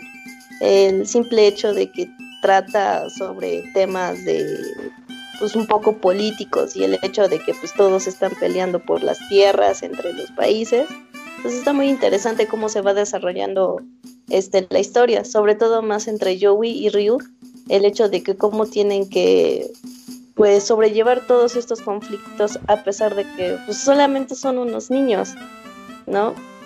Entonces sí es mucha responsabilidad para cada, cada uno de ellos y obviamente tienen que pues ver la manera de cómo pueden sobrellevar esto y pues conservar este pues su amistad, ¿no? Porque pues o sea, los tres convivieron todos desde la infancia y pues sí hay muchas escenas muy muy emo- emotivas que dices, "Ay, no manches." O- oye, Sakra, ¿qué edad tenías cuando lo jugaste? Como ay, a lo mejor como unos 12 años más o menos. No, entonces sí es de esos juegos que marcan tu, tu vida. O sea, es, como, es como un parteaguas. El juego, como dices tú, es técnicamente es sobresaliente, es muy bueno, la banda sonora es maravillosa. Pero sobre todo lo que algo que tú mencionabas eran los momentos emotivos. Son pocos los juegos que te hacen ahora sí que como comentaba el Robert, enojarte, como dije yo, ponerte triste, este, como mencionas tú, emocionarte con un personaje, o sea, maneja mucho, independientemente de la historia, maneja mucho las emociones del, del videojugador y eso pocos juegos lo hacen. Eh, yo creo que este juego en su momento sí fue un... un- yo, yo lamento pro- profundamente no haberlo jugado en su ¿Y cuántas veces los Pues has sí. terminado, Legenda? Este, pues mira, realmente no. Lo que- chistoso de este juego es que creo que tiene en total cuatro finales diferentes. Entonces realmente yo nunca pude sacar el, el verdadero. Ya mejor este lo vi en YouTube.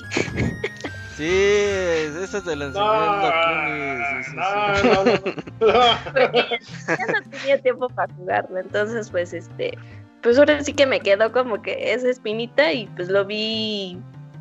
Creo que cuando ya tenía 20 años. Pero bueno, lo- ya después de acabarlo una o dos veces ya, ya vale. ya, ya no hay problema. Sí, Sí, porque sí lo llegué a pasar como unas tres veces, cuatro a lo mucho. Está bien, está bien, está bien. y sin guía, no teníamos guía en aquel entonces. No, en, en aquel tiempo no había, no había nada, no había internet y como comentábamos al inicio del juego, fue tan escasa eh, la distribución, fue, fue tan poco el, el- el juego que, que existió realmente en físico, pues poca, poca gente estaba abocada a, a él. Entonces, pues ahorita que tenemos la oportunidad, yo, yo me di la oportunidad y pues qué bueno que, que lo disfrutamos. No, pues te, te agradecemos tu participación, Saca. Este, y qué bueno que te hayas, te hayas este, unido aquí a la al baúl de los pixeles. Sí, Ale, muchas gracias. Ah, muchas gracias por su invitación y pues a aquellos que no han jugado este juegazo, se los recomiendo, no se van a arrepentir. Está muy bueno, no sé, lo van a disfrutar mucho. Sí, preguntaban que dónde se puede jugar PS Vita, Play 3 o Play 1. En PSP también salió, no, PS no, salió en Japón. Pues en PSP podrías descargar la versión de, de Play One, Mm, también, porque es- está registrado en la tienda Sí. digital, pero sí es cierto, hay una ¿Ustedes- edición japonesa. ¿Ustedes en qué lo jugaron? Yo, yo lo jugué en PES Vita. Sí, PS Vita. Sí. es PS3, PS3. Ah, ok. Bueno, no, no varía nada, supongo. No. No, No, pues es el mismo juego. sí. Ah, ok, ok. Pues bueno, Ale, te lo agradezco, te lo agradezco Ale. yo y que estés bien. Descansa. descanses. Saludos, saludos, Ale. Ahí cuando necesitemos un relevo del Dakuni ya sabemos a quién hablarle. Sí, sí, sí. Ale, que estés bien. Sale, Pues con, sale chicos. Buenas noches, Buenas noches. bonita bye. noche. Bye. entonces, pues continuando con la historia de Dakuni, Oigan, tú eres nada más el- hay que darle velocidad, ¿sale? Sí, mira, yo creo que vamos a tener que resumir toda esta parte. Sí. Eh, una vez que conseguimos el castillo, pues realmente ya lo que se hace es ir a diferentes ciudades para ir reclutando aliados, ¿no? O sea, Y te tenemos hacen que el ir líder, eh, ¿no? De... ¿Cómo se llama? ¿La Blue Ajá. Army o cómo se llama? La... la Blue Army, eh, ajá, del ejército. Es que depende de- del nombre que le hayas puesto también tú. Yo le puse el ejército antifurro, entonces, yo, yo le puse, cuando te dan una opción, ya ves que Orange te dice, "Ah, hay que ponerle Orange. Y, y dices, no, pues le voy a poner, no sé, X nombre. Pero en, como había guardado, en la siguiente dije, ah, pues ahora me mataron y, y regresé. Dije, no, pues le voy a poner ahora sí Orange, a ver qué me dice que, que le ponga. Y le puse Orange y me dice, ah, excelente nombre. Y así se quedó como del Orange, la unidad Orange. Pero está chida esa parte de cómo, como que dice ese güey, el Chu. Ah, pues que este güey sea líder de la armada. Y así como, yo, güey, yo por qué, o sea, como que no tengo... Y poco a No poco te- el güey se va haciendo el líder del ejército chido, ¿eh? O sea, ese crecimiento de personaje está muy cabrón. Sí, porque le dice, mira, tú tienes la confianza de la gente, te han visto pelear, este, has contraatacado al ejército y lo has hecho con éxito. Tú tienes ahorita ese momento inspirador que necesita el ejército para por lo menos tratar de salir victoriosos. O sea, hasta eso te lo explica bien, ¿no? O sea, dice, tú tienes ahorita ese momento, lo tenemos que aprovechar. Ajá. Y bueno, ya en el transcurso de la historia vas reclutando aliados, las ciudades se te empiezan a unir, te empiezan a dar tropas para tratar de nivelarte ya a- al ejército enemigo. Y yo creo que hasta es- después de Neclor, yo creo la parte más importante después viene ya cuando viene la emboscada de hacia Luca Blight, ¿no? Cuando tú piensas que a lo mejor ya se va a acabar el juego, ¿no? Este, Robert, ¿qué tal te pareció toda la estrategia? Porque no esperas que hayan planeado eh, algo así tan, tan bajo para, ahora sí que una trampa tan tramposa para tratar de contrarrestar al personaje que tanto odiabas, ¿no? Sí, de que le aventaron, hicieron tres equipos para que conforme este güey fuera ahí como avanzando entre los equipos, pues al último llegara con contigo para que ya fuera ahí el golpe. Ahí yo trataba de vencerlo con o sea, sí trataba de ser como equipos equilibrados. Ujú. Decir, no, pues sí le tengo que partir su madre, a ver. Y ya después me di cuenta pues que no había necesidad de ganarle con ninguno de los dos primeros equipos. Ujú. Y ya pues le aventaba ya ahora sí a los personajes más fuertes al final. Me costó, tuve que levelearle un rato. Pero está chido esa parte de que pues le ganas. Él se va como a la parte de corre como al arbolito. Eh, ya se echa un, un duelo uno a uno versus Ryu. Y que cuando se muere, que dice, güey? Dice también una frase medio mamona, ¿no? Ah, dice, es que ma- malditos, este, despreciables, algo así, les, dice- les avienta una maldición así como que son unos bastardos o cosas así. O- oye, no me pero- acuerdo muy bien. Pero algo, antes algo que se nos pasó es que también poco a poco se iba viendo ahí como la traición del, del Joey, ¿no? Sí, de porque... que se iba haciendo ya general, eh, se Ajá. casa con la princesa, el Luca mata a su propio papá, güey, lo envenena con el vino, eh, hace como su segundo al mando al Joey, pero como Sí. que le dice, no puto, pero me tienes que rendir si no te carga la verga. ¿Estás Ajá. seguro de lo que estás haciendo? Sí, güey. Yo me rifo. Ah, Yo, pues yo órale. ahí con Joey tuve eh, sentimientos enco- encontrados porque, por ejemplo, él, yo, yo así lo quiero justificar. Él te deja ir quería- muchas veces. eh, Él hace cuenta que él quiere el amor de su mamá, de, de su familia, pues. O sea, su, su verdadero amor es su mamá. Pero cuando él lo corren o lo, o lo tratan de, de que es un traidor, lo corre su papá del pueblo. Él era de billetes, este Joey era como que el riquillo del pueblo. Y, y él como que justificando un poco sus acciones quiere regresar así como que engalanado en, billetes, así en, en poder. Yo así lo justifico. Aún así, pues sí, la chingadera que hizo, pues no, no, no va, ¿verdad? Sí, Pero, pero sí, sí es lo que yo pienso de Joey. Pues sí, Sí, está muy cabrón porque- como empezaba a subir, o sea, como que el güey hacía tácticas bien cabronas para chingarse a las otras ciudades, güey. Como dices, no mames, este güey. Porque en algún momento yo pensé que este güey como que nomás se estaba infiltrando para... Como Sí. para después darles en su madre a esos güeyes y hacerte el paro. Pero poco a poco pues vas viendo que no, pues que este güey le gustó la princesa y dijo, no, pues prefiero a la princesa que a todo lo demás. Y mocos. Y sí, y de hecho él da el pitazo de que nos le manda un mensaje, mira, Luca va a hacer una cabalgata nocturna, si es si quieres acabar con él, ese es tu momento, lo tienes que emboscar. Solo va a ir solo con su propio batallón personal. Y ahí es cuando ya hacen toda la estrategia de que vamos a rodear este ejército, vamos a mandar por aquí a tres equipos, lo acabamos y ya. Y está padre, está padre esa escena porque cuando van en la cabalgata lo atacan en frío, o sea, con flechazos, lo, lo tiran de su caballo, le dan unas cuantas flechas en el cuerpo, sus soldados se le mueren. Y está padre esa escena, porque todavía llegan a defenderlo más soldados y suelten las flechas y madre, se mueren todos. O sea, está muy padre toda esa escena, o sea, toda esa, per- o sea, se recibió lo que tenía que recibir como se lo mereció. Y aparte como O sea- que dices, no más pinche yo, güey, hasta traicionó este culeo para este güey hacerse el rey. Qué poca madre, güey. Sí, o sea, ahí toda la telaraña de corrupción. No, yo también decía, este yo, güey, se lo va a cargar la verga. Y yo dije, no, yo, este güey le va a dar en su madre por puto, güey.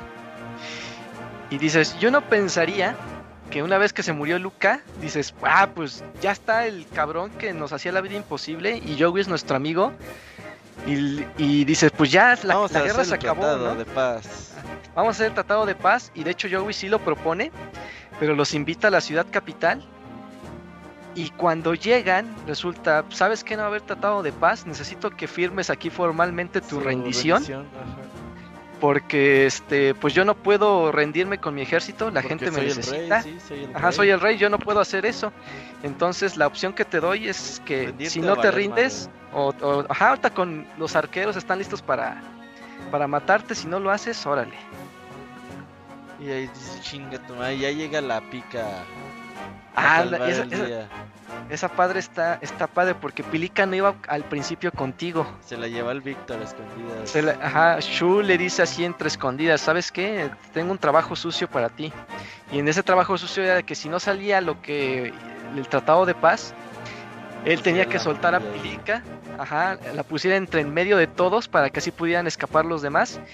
Y de hecho ahí ya este Pilica se, se queda con Joey y se y, la, y tú la pierdes, ¿no? O sea, sabiendo que se quedó con Joey, pero hasta Nanami le recrimina a Shu, dice, ¿cómo pudiste usar a una niña para, tu- para este tipo de estrategia tan malvada, sí. ¿no? Sí. Y dice, yo tengo que proteger a mi líder, cueste lo que cueste, y ya. Oye, y también hubo ahí una segunda parte del vampiro fronterizo. ¿Fue antes o después de esto? No me acuerdo. Ya, ya fue después, sí, ya fue después de eso, yo creo que sería otro adelante. suceso ya importante.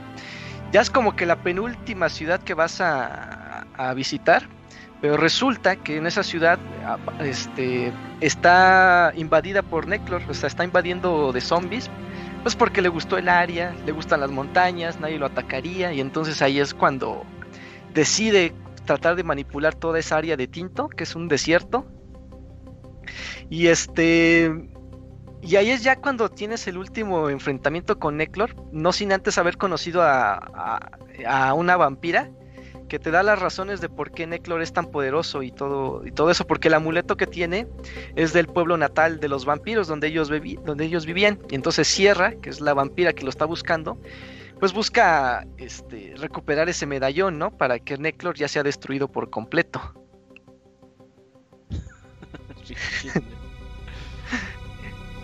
Y entonces, este, y, y bueno, ya tienes aquí eh, el enfrentamiento con Neclor. Pasan muchas dificultades. De hecho, aquí puedes conseguir uno de los finales del juego, uno de los que comentaba Sakra. Ya ves que hay un momento que tiene una conversación a Nami con Ryu que le dice, hay que irnos de aquí, hay que dejar todo, irnos a cualquier lugar, a una casa lejos de aquí y vivir nuestra vida como, como queramos. Ajá. Y ahí te dan la decisión de que dices, no puedo hacer Sí, eso no puedo. o así hagámoslo. Si tú haces eso de sí hagámoslo, se, ahí em- va a empezar un final del juego donde este, ellos se van a la cinemática, dejan una nota y se van, o sea, se escapan y, las, y, y de- y te dejan a la idea de qué, qué pasó con ellos, o sea, no te dan más datos. Y se presentan los créditos y una fotografía al O final. sea, donde ahí ya está- se acaba el juego. Ahí se puede acabar el juego, o sea, una chocita al final, o sea, en, en unas Ellos, montañas. ellos viven felices, pero ellos viven felices, pero a final de cuentas es un final feo, ¿no? Un final Es malo. un final feo porque dejas a la suerte a todo tu, a toda tu gente, pero ahí se puede acabar. Ah, ok, esa no me la sabía. Ajá. También puede haber otro detalle de que, o sea, puedes tomar esa decisión, pero hacer que uno de los personajes cambie en esa, en esa parte de la historia, uno de los personajes muera. No sé si se acuerdan del perro, uno, uno de color café. Sí, No me cómo se Gengen. llama. Gengen Ajá. se llamaba. Otro, otro, uno que es un general, que no es, no es jugable, pero que es militar. Ah, ok, ok. Entonces, si, si tú decides escapar, van a, ir, van a ir estando escapando entre los pueblos. Necro los va a ir persiguiendo. Hasta que llegas al último pueblo y te encuentras a Shu y dice, tú no puedes dejar este el lugar. Tratando de defenderte, Ridley murió. Y este, y no tenemos a más líderes que, como él, como tú. Y ahí se puede morir ese personaje. O sea, en- entre tanto escape, se sacrifica por protegerte y se muere. Y lo reemplaza su hijo. Otro furro. O sea, para reemplazar al personaje lo reemplaza otro furro hijo. Y ya. Pero son, son detalles que, o sea, ahí puedes conseguir el primer final si te quieres escapar. Es un final feo, pero Sí, pues, sí, me- pues bueno, como anécdota por si. Se llama, sí lo acabé, pero a la mitad, ¿no? Luego consigues a una Morrigan, ¿no? Como la de Capcom. Ajá, sí, es este. era una es la- ¿cómo se llama? Sí, Ajá, pues sería prácticamente eso. Una vampira, igual, así este. Que ella también quiere a Neclor por el medallón. Se alían, van ya al último enfrentamiento con él. Le tienden una trampa a Neclor donde el cazavampiros le pone una- un sello para que no pueda este, escapar con su, este, con su teletransportación ni pueda duplicar copias. Y Sierra también llega para este, tratar, para quitarle el medallón y, conjurarlo y sellar por completo su alma. Y ahí es cuando ya tenemos el último enfrentamiento, ¿no? Con la música esa locochona que se presenta, así bien con un ritmo bien, bien acelerado. Ves que el eh, de madre. Sí, esa, Sí. esa rola está también bien perrona, ¿eh? Ese, es, yo creo que después del de- después de la emboscada de Lucas, la de Neclor es una de mis partes favoritas, así de que, sobre todo si jugaste el primer juego, el darle conclusión ya en esta parte de la historia dices, ah, por fin este maldito se va a morir ahora así. Te voy a matar después de dos juegos, mendigo. Ajá, pues es que casi casi es así. Y está Él- muy padre el, Él tenía la runa de la inmortalidad, ¿no? Por eso no se podía morir. Ajá. Sí, no, no se podía morir. Algo así de la luna escarlata, una runa de ese tipo. Entonces, este, ya se la quita Sierra y ya sin la de la inmortalidad ya lo pudieron vencer junto con la espada estrella dragón y todo eso. Y este, y bueno, yo creo que después de lo de Neclor, eh, se liberan otras ciudades, Y ya Y ya sigue la invasión al castillo, ¿no? Del Yowie. Ya sigue, la, ajá, ya sigue la invasión al castillo de Joey, de Highland. Entonces, están casi a la par en números. Hay muchos enfrentamientos. Entonces, pues ya llegas al castillo, ¿no? Llegas, pero enfrentando a varios enemigos que fuiste conociendo a lo largo del camino, ¿no? Ah, sí, está difícil esa parte. Tuve que levelearlo un rato. Sí, porque de hecho si sales de, de ese castillo, esa área está buena para levelear porque sí están muy fuertes los enemigos ahí adentro. O sea, Y en el realmente- sí, están muy, muy, muy poderosos. Entonces, este... Pues ya, y el, el castillo es un laberinto, ¿eh? O sea, sí está, es, creo, creo que sí es la parte más larga del juego porque Sí, sí está, sí está para perderte ese lugar, pero eh, tremendísimo. Hay muchas puertas, muchos enemigos. No, sí, sí le batallas un ratito, ya ni me acordaba. Dije, ay, ¿por dónde era? Ya no me acuerdo. Yo, yo aplico la de irme siempre pegado a la derecha. Todo lo que sea a la pared derecha. Así me voy. yo, yo, yo- yo sí me lo aprendí, pero tuve que regresar mucho. Tenía que ir hasta la ciudad, a un pueblito que estaba a la izquierda, a recuperarme de salud y eso, güey. Ah, sí, sí, sí, sí. Y volví otra vez y, a guardar y todo el pedo. y- Ya no pedo. conseguiste a... Pero nunca usaste a, a Vicky, la que teletransportaba. Ah, sí. Sí, sí, sí, sí. Pero no me... bueno, es que no sabía cómo se llamaba ese pueblo, güey. No me salía. Ah, es que sí, es que como ya es hasta el final ni lo ni, ni investigas, pues ya vale. Dices, nah, pues ya no. Iba Pero sí. Sí, es que es- y no está tan lejos, pero sí, este. Te ahorrabas bastante con la teletransportación. Pero bueno, ya ahí, este. Tú piensas que el último jefe va a ser Joey, ¿no? O sea, porque vas en el castillo. Y realmente el último jefe eh, son es, es un lobo. Un lobo de dos cabezas. Una bestia así de, de dos, tres cabezas, creo que son, ya ni me acuerdo. Dos, dos cabezas. Dos. Y también está, si no vas bien preparado, también la batalla dos está- cabezas y un diamantito que tienes que chingar, ¿no? diamantito más las dos patitas y dices, ay Dios, sí está... No, está difícil, principio- güey. Sí. Al principio sí te saca de onda porque si no, ni si no le sabes pegar, una de las patas te revive a todas las demás.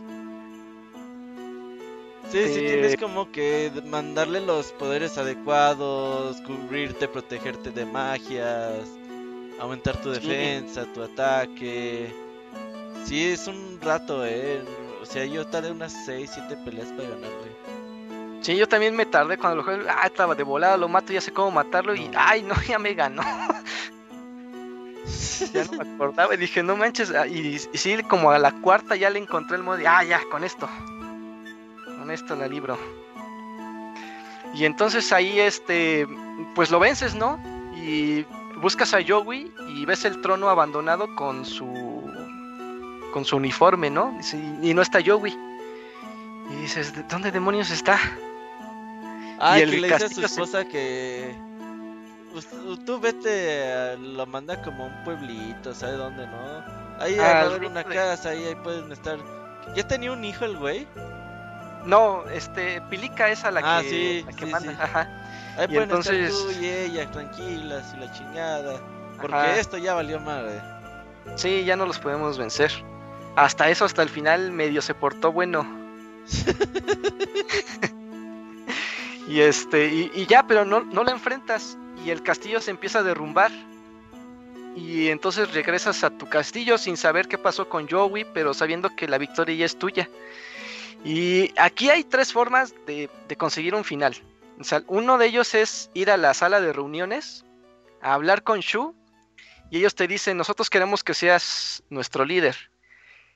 Y tú si dices que sí, pues ahí acaba el juego. Te declaran como nuevo líder, no sabes qué pasa, y ya empiezan, empiezan los créditos. Se te Con los- mano.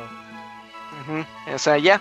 Y al final de la postal, este, la fotografía que ponen de postal es Joey, este, sentado en la roca que tú marcaste al principio del de juego. Dijeron que se iban a ver. Ajá, entonces tú dices, ah, pues tengo que ir ahí. Y dices, ah, pues vuelvo a cargar la partida. Y digo que, y si quieres ya no puedes ir a la sala de reuniones, ya te puedes ir directo a, este, a la roca. Y ahí ya tienes el último enfrentamiento con Joey en, en duelo de uno contra uno. Y aquí eh, solamente hay una forma, una forma de sacar el final bueno y es, primero, tienes que haber reunido a los 108 personajes. Pero no es, a- no, tiene que ser una parte antes del juego, que creo que se nos pasó mencionar ahí, Robert. Ah, A- Hay una misión en Rock's Case donde entran da- este, Ryo y Nanami a tratar de defender al, al Gorudo, a un rey de que tiene unos, eh, unos este, caballeros de color rojo, azul y blanco. ajá. Pero ahí Nanami este, se sacrifica por, por Ryu porque recibe, los empiezan a atacar con flechas y ella al principio los empieza, las empieza a rechazar. esquivar, sí, ajá. Ajá, y lo está haciendo bien, pero la última flecha no la puede esquivar y la, y la ensarta mero en el, en el, en el vientre. Corazón, sí. Y, en- y ahí están Joey y Ryu, se enojan y entre los dos vencen al, al Gorudo.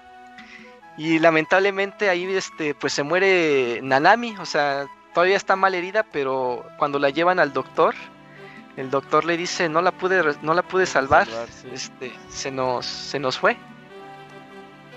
Y este, y, bueno, ese es, ese es el, como digamos, el tercer final malo. Si tú no reúnes los 108 personajes antes de ese, eh, antes de ese suceso, no sacas el final bueno, ya no lo sacas. Tienes que haber reunido a los 108 personajes antes de ese momento. Y luego de ese momento, en las acciones que te, cuando están Anami peleando, hay unas dos opciones que tienes que escoger. Tienes que escoger la última, pero solo te dan como dos o tres segundos para escoger. Si te apendejaste y escoges la primera, aunque hayas tenido los 108 personajes, ya no lo sacaste sí, tampoco. Ajá. Sí, te dan una fracción de segundos, ¿no? Ajá. Está bien, bien rápida. Sí, y luego de eso, bueno, ya que si hiciste todo eso bien, todavía tienes que ir con Joey Pelear, Y no- pero. y tiene, tienes que pelear, pero no tienes que ganarle. Ajá, le tienes sea- que poner como nomás defender o no atacar, algo así. Y ese güey Ajá. te sigue pegando, ¿no? Ajá, el chiste es que tienes que estar este resiliente a sí. combatir. Ajá, sí, o sea, no tienes que hacer nada. Y cuando ya él se niega a pelear, pues cae debilitado, porque las runas, la escudo y espada, al estar separadas, inflige, eh, gastan mucho la, vita- la vitalidad de los, de los usuarios. Entonces Joey le dice a Ryo, este, ten mi runa porque yo ya, so- ya son mis últimos momentos, prefiero salvarte a ti para que no te pase nada a ti. Entonces, si tú dices que sí, ahí sacas, ahí sacas el otro final malo. Malo, Joey, sí. se, Joey se muere, Ryu se queda como líder y pues ya, ¿no? Pero si tú te sigues renegando en recibir la runa, en recibir la runa, Legnat, este, las que les dio las runas, sale y lo salva a los dos. Y entonces, este, Joey sobrevive, Ryu sobrevive. Y hacia el final, Shu te encuentra y te dice, sé que no te vas a quedar como líder, sé que no, no sé cuál será tu camino, pero hay algo que debo de decirte, Nanami sigue viva y está esperando en tu casa, ajá, te está esperando en tu casa, ahí fue donde la escondimos para que nadie le hiciera daño. Y ya cuando regresas, pues este regresas con Nanami, te recibe con un abrazo a los dos y emprenden su viaje, el viaje que Nanami tanto quería. Dice, larguémonos de aquí, comencemos de nuevo. Se van los tres. ¿A dónde? ¿Quién sabe? Nun- Nunca se supo. Se dice que fueron al norte a, a seguirlo explorando, a vivir más tranquilamente lejos de los conflictos. Y ese es el final bueno del juego. Que pero- este, Ajá. Pinche Joey es un culero, güey, porque se estuvo chingando al Ryu, güey. Sí. Y ya después, ay, no, amiguitos como siempre. Y luego va a pasar a visitar. O sea, va como a la casa donde le dijo a su esposa que, que se fuera con Pika. Sí, y la ve así como de lejos y se va, güey. O sea, aparte de mal amigo, mal esposo, güey. O sea, si ubicas este pedo, ¿no? Sí, o sea, realmente Joey fue más malo de, de lo que... O sea, sus buenas intenciones no apaciguan todas las malas que, que hizo. O sea, tiene más malas que buenas, ¿no? Sí, más de arena que cal. No, pero, pero. Pero a final de cuentas gana la amistad, Robert. La amistad vence- vence todo, güey. O sea, No se pasó de verdura, güey. No, no, no. Se pasó de verdura, güey. Entonces, ahí acaba el juego. Y si quieren, ya podemos empezar a dar las conclusiones para sí. vamos sí, a ver. Dale, Osiris, empiézale. Bueno, pues técnicamente el juego sí, sí está muy rifado, sobre todo lo que decíamos en el apartado de las batallas, eh, cuando estás peleando los planos que se acercan, los zooms, este, está muy, muy chingón. Eh, el aspecto de cuando juegas en, en estrategia, pues está muy arcaico, muy... Pues empezaba, digamos, a- a apenas a, a trabajarse eso, pero sí le da mucho como que te quita la mono- monotonía del juego, o sea, te quita la monotonía del juego, te hace ahí como que tener otro, otra mecánica. Y, la historia, pues esa sí está de poca, o sea, la, la historia está muy buena, eh, lo que decíamos, los momentos épicos, los momentos emotivos te hacen odiar, te hacen llorar, te hacen este, reír, eh, lo que decíamos ahí ese rato de los momentos chuscos. O sea, el juego en realidad en su momento fue un juegazo, ahorita pues, ya pasados Lo sigue siendo, ¿eh? Así es, pero ¿qué, qué tiene 22 años? El juego es muy bueno, o sea, decía el runner, no, pues es que yo, yo apenas lo estoy jugando, cabrón, o sea, lo está disfrutando. Entonces, el juego es muy bueno, este, hay que, hay que jugarlo. Eh, realmente la historia tiene giros muy inesperados y, y realmente el, el final o los finales dependen mucho de las acciones, de lo que hayas hecho, pero a final de cuentas como que cuenta la historia de la amistad y es lo que yo te decía ahorita, Robert. Que la sea, amistad gana. todo gana, sí, o sea, haz de cuenta que es como que el preludio de los caballeros del zodiaco, cabrón. Mm. Para mí, mis amigos son lo primero. Eh, no vale no, güey, no, no, no, no, no, no, no, ese güey se pasó de verdura. Pero el Ey. perdón. O sea, todavía perdón. había regresado con su esposa, güey, está chido, pero no, güey, o sea, hasta la esposa le valía madre, güey. Es que Por la la amistad, esposa Robert, mató, güey, no mames. La amistad, Robert. La venganza nunca es buena. Mata el alma y le vende. Ah, bueno. El juego está muy bueno. La historia es excelente. O sea, independientemente de las acciones, este, el juego está muy chingón. Jueguenlo, disfrútenlo y pues bueno, yo, yo no puedo así que como que poner más, más argumentos, pero sí está muy chingón. Dokuni. Ay, pues, ¿qué te puedo decir? Me gustó mucho volver a rejugarlo, o sea, es como, como la primera vez, o sea, lo, lo- puedo jugar una y otra vez y sigo disfrutando cada momento, este, cada personaje que reclutas. El, a este ya casi no lo usaba antes, a lo mejor ahora le voy a dar la oportunidad a estos, o sea, experimenté muchas veces, eh, probaba todos los Unai, eh, los combos, hay minijuegos, también hay, hay pequeños mini, hay minijuego de pesca, hay minijuego de cuerda, eh, hay mi- un minijuego de cocina que es a los fans de Suikoden el que más nos gusta. Entonces el juego está repleto de detalles en cuanto a historia, calidad de arte en los sprites, en las animaciones, en cómo están construidos los personajes. El modo de batalla será muy sencillo, pero eso le ha ayudado que con el paso del, eh, con el paso del tiempo se siga, siendo, se siga sintiendo fluido juegos como Final Fantasy VII, a lo mejor el- los, los Final Fantasy que rompieron el PlayStation en aquel entonces, a lo mejor hoy en día ya no pueden presumir tanto de eso, ¿no? A lo mejor con modificaciones sí lo haces al juego más accesible, pero Suicoden tal cual está tal cual lo crearon hace 23 años y como está ahorita, o sea, lo puedes jugar sin sin que te moleste, o sea, parece un juego actual, realmente es rápido, no es engorroso de levelear, este, la historia pues te implica en que tú tienes que estar buscando, ¿no? Dónde moverte, dónde investigar, en dónde a lo mejor ir a recorrer donde no has ido. Entonces, a mí sí, este, posiblemente este es el juego que jugaré hasta, hasta en mis últimos años de vida. No lo dejaré de jugar. Y agradezco mucho que le hayan dado la oportunidad. Y los que a lo mejor no lo han jugado, denle una checada. Realmente no se van a arrepentir. Hay foros por todas partes que lo recomiendan. A lo mejor en su momento no fue un éxito porque tal vez la tecnología lo sobrepasó muy rápidamente con juegos que ya venían en 3D, que se veían más espectaculares, que tal vez Konami nunca le dio el empuje que tal vez se merecía, pero a pesar del tiempo hoy sigue siendo reconocido como uno de los grandes RPGs, esa joya oculta de PlayStation que a lo mejor hasta en estos tiempos se está re- redescubriendo, pero denle una checada, sé que es difícil de conseguir por el tipo de plataformas en las que actualmente está, pero si tienen la oportunidad, este, créanme que es un RPG que deberían jugar. Es, está a la altura de juegos como Chrono Trigger, como Final Fantasy VI, este, Final Fantasy VII, incluso que de RPGs tal vez actuales.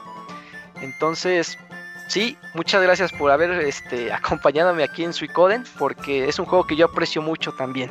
Dice en el chat que no llores. No, hombre, de, de veras, Dakuni, yo te lo dije al inicio, te agradezco mucho que hayas este, recomendado este juego, porque yo, honestamente, si tú no lo hubieras recomendado, yo no lo hubiera jugado y, y hubiera pasado toda mi vida sin haberlo probado, pero no me arrepiento, es una experiencia muy chingona, el juego está muy bueno, o sea, es un- una experiencia tan buena que, como luego dicen, que se repita es difícil. Y bueno, pues si el Robert también lo, lo jugó y él tenga sus conclusiones, queremos escucharlas. Sí, no, nada más para terminar. um, ahí están mencionando el minijuego de cocina. En el castillo también cuando pues vas metiendo como tus animalitos. eh, va creciendo de Mm. nivel. Entre más gente tengas, más cosas hay. Y pues se vuelve un montón de cosas ahí en el castillo. Eh, yo de mi parte pues yo tengo un montón de juegos ahí pendientes. Así de esos que tengo que jugar antes de morirme. La mayoría son RPGs como Suicoden.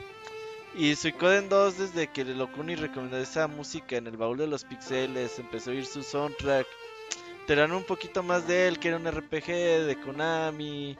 eh, un juego, pues, eh, no muy popular en su tiempo, pero bastante bueno, bastante escaso de conseguir.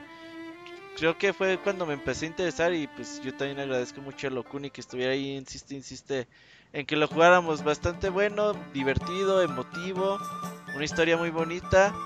Y para eso es el baúl de los pixeles, para que la gente recuerde juegos bonitos o juegue, los juegue. Diga, ah, O los yo no- conozca. sí, yo no, O- yo no por jugué ejemplo, ese, pues voy a jugarlo. Así es, en mi caso yo no lo conocía y no me arrepiento, ¿eh? de veras. Ajá. Qué juegazo, pinche juegazo. Y aprovechando aquí y haciendo así como que mu- mucha marrullería, quiero aprovechar para pedir que en el baúl se ponga el Xenogears, que también es un juegazo de, de PlayStation 1. Sí, yo quiero jugar mucho Xenogears. Vamos, Pero- vamos programándolo para el 2020 y tantos. No, Sí, no, sí, sí, sí. no, vamos a poner fecha, ajá, no vamos a poner fecha. Ocupamos pero- ir viendo ahí eh, Sí. próximos baúles. Pero bueno, el próximo baúl es Devil May Cry 3. Nos veríamos ahí finales de octubre. Deja ver qué jueves es. Mande Osiris. Eh, Me decía un amigo que también le dije eso. Me pregunta si debe de jugar Devil May Cry 1, 2 y 3. 1 y 2 antes de. no, este- ahí sí que le pregunta a Julio, que es el experto Pa- que tenemos. de Devil Según yo, el 3 es como una precuela, ¿Precuela? De, los primer- de los primeros dos. No recuerdo muy bien, o, o no estoy seguro. Pero algo, alguno, alguno de esos tres es una precuela de todos ellos. Aunque Ah, bueno, en no- Devil May Cry lo que más importa es el gameplay, ¿eh? El Sí, gameplay, es, sí, sí. es un juegazo. Son juegos Bueno. de acción, hack and slash, muy rápidos. Fecha, mi Robert, eh, en 29 octubre. de octubre, 29 de octubre nos vemos para el baúl de los pixeles de Devil May Cry 3, sería el último de este ¿Tres? año. Y bueno, eh, nos vamos acercando al final de este 2020, gracias a Dios, güey. Así que, pues agradezco mucho a Locuni por haber venido, a su hermana Alejandra, mejor conocido como Saludos, Sacra, saludos. y al bueno Siris por estar por acá. Nos veremos Robert, el próximo lunes en el siempre- Pixel Podcast. Siempre Claro que un gusto acompañarlos y en lo poquito que yo pueda cooperar con mi experiencia, ya saben, y disfruté mucho estar aquí con los Pixel escuchas, con ustedes, con Dokuni, contigo, con Sacra. Y bueno, que descansen amigos Sí, y que- nos vemos en octubre el 29, me Si dices. con opinamos algo del nuevo juego de Suicoden de Kickstarter, nosotros ya apoyamos, luego, luego Ah, sí, nuestra sí, sí. aportación. Lo, lo- el video de ahí de dos segundos que está se ve bastante bien. Y pues apoyar los juegos RPGs, bueno, el JRPG es algo que a mí me gusta bastante. Y estos juegos con estilos noventeros, yo soy, luego, luego los apoyo. Ojalá y que salga bueno. Pensamos que es mucho dinero, o sea, pedían poquito y les dieron cuatro o cinco veces más de lo que pidieron. Pero aún Ajá. así sigue siendo escaso para el desarrollo de un videojuego. Ojalá que con ese dinero se ajuste a hacer lo necesario para que el juego salga bien y, pues, Ojalá reciba a lo mejor de a- este tipo. de que llegue una empresa interesada y digo, ah, pues órale, mira, yo te, te doy un impulso más, ajá, te, te publico, te ayudo, le doy un dinero más y este, Más hagamos que, nada, las cosas funcionen. Más que nada no es tanto el desarrollo, sino la distribución. Eso es lo que más importa en, en un videojuego. Está, ya está planeado para PC, para las consolas actuales y las de nueva generación. Sí, ya veremos cómo les va. Esperemos que les vaya bien en su proyecto, que no sea un fiasco como otros proyectos. Tengo fe, tengo fe en que todo saldrá bien. Este, hay gente pues con seriedad ahí que, que tra- si trabajó bien con menos presupuesto y Sí, menos pero- menor pero tiempo. no- Pero no, es lo mismo trabajar, o sea, ser tu jefe, güey, a trabajar con, Sí, con güeyes que planean cómo sí. se mueve el Que- dinero y eso. quiero quiero pensar que hay gente responsable ahí en, en ese estudio. Todos los e- ejecutivos son furros, güey. O sea, entonces ya, ya, ya desde ahí ya te das cuenta que va a ser un juego furro. Pero lo recibimos con gusto. Sí. Pues muchas Bueno, gracias, ahora pues. sí, nos vemos el próximo lunes en el podcast o el 29 de octubre en el baúl de los pixeles. Hasta la próxima. Adiós. Hasta luego. Bye.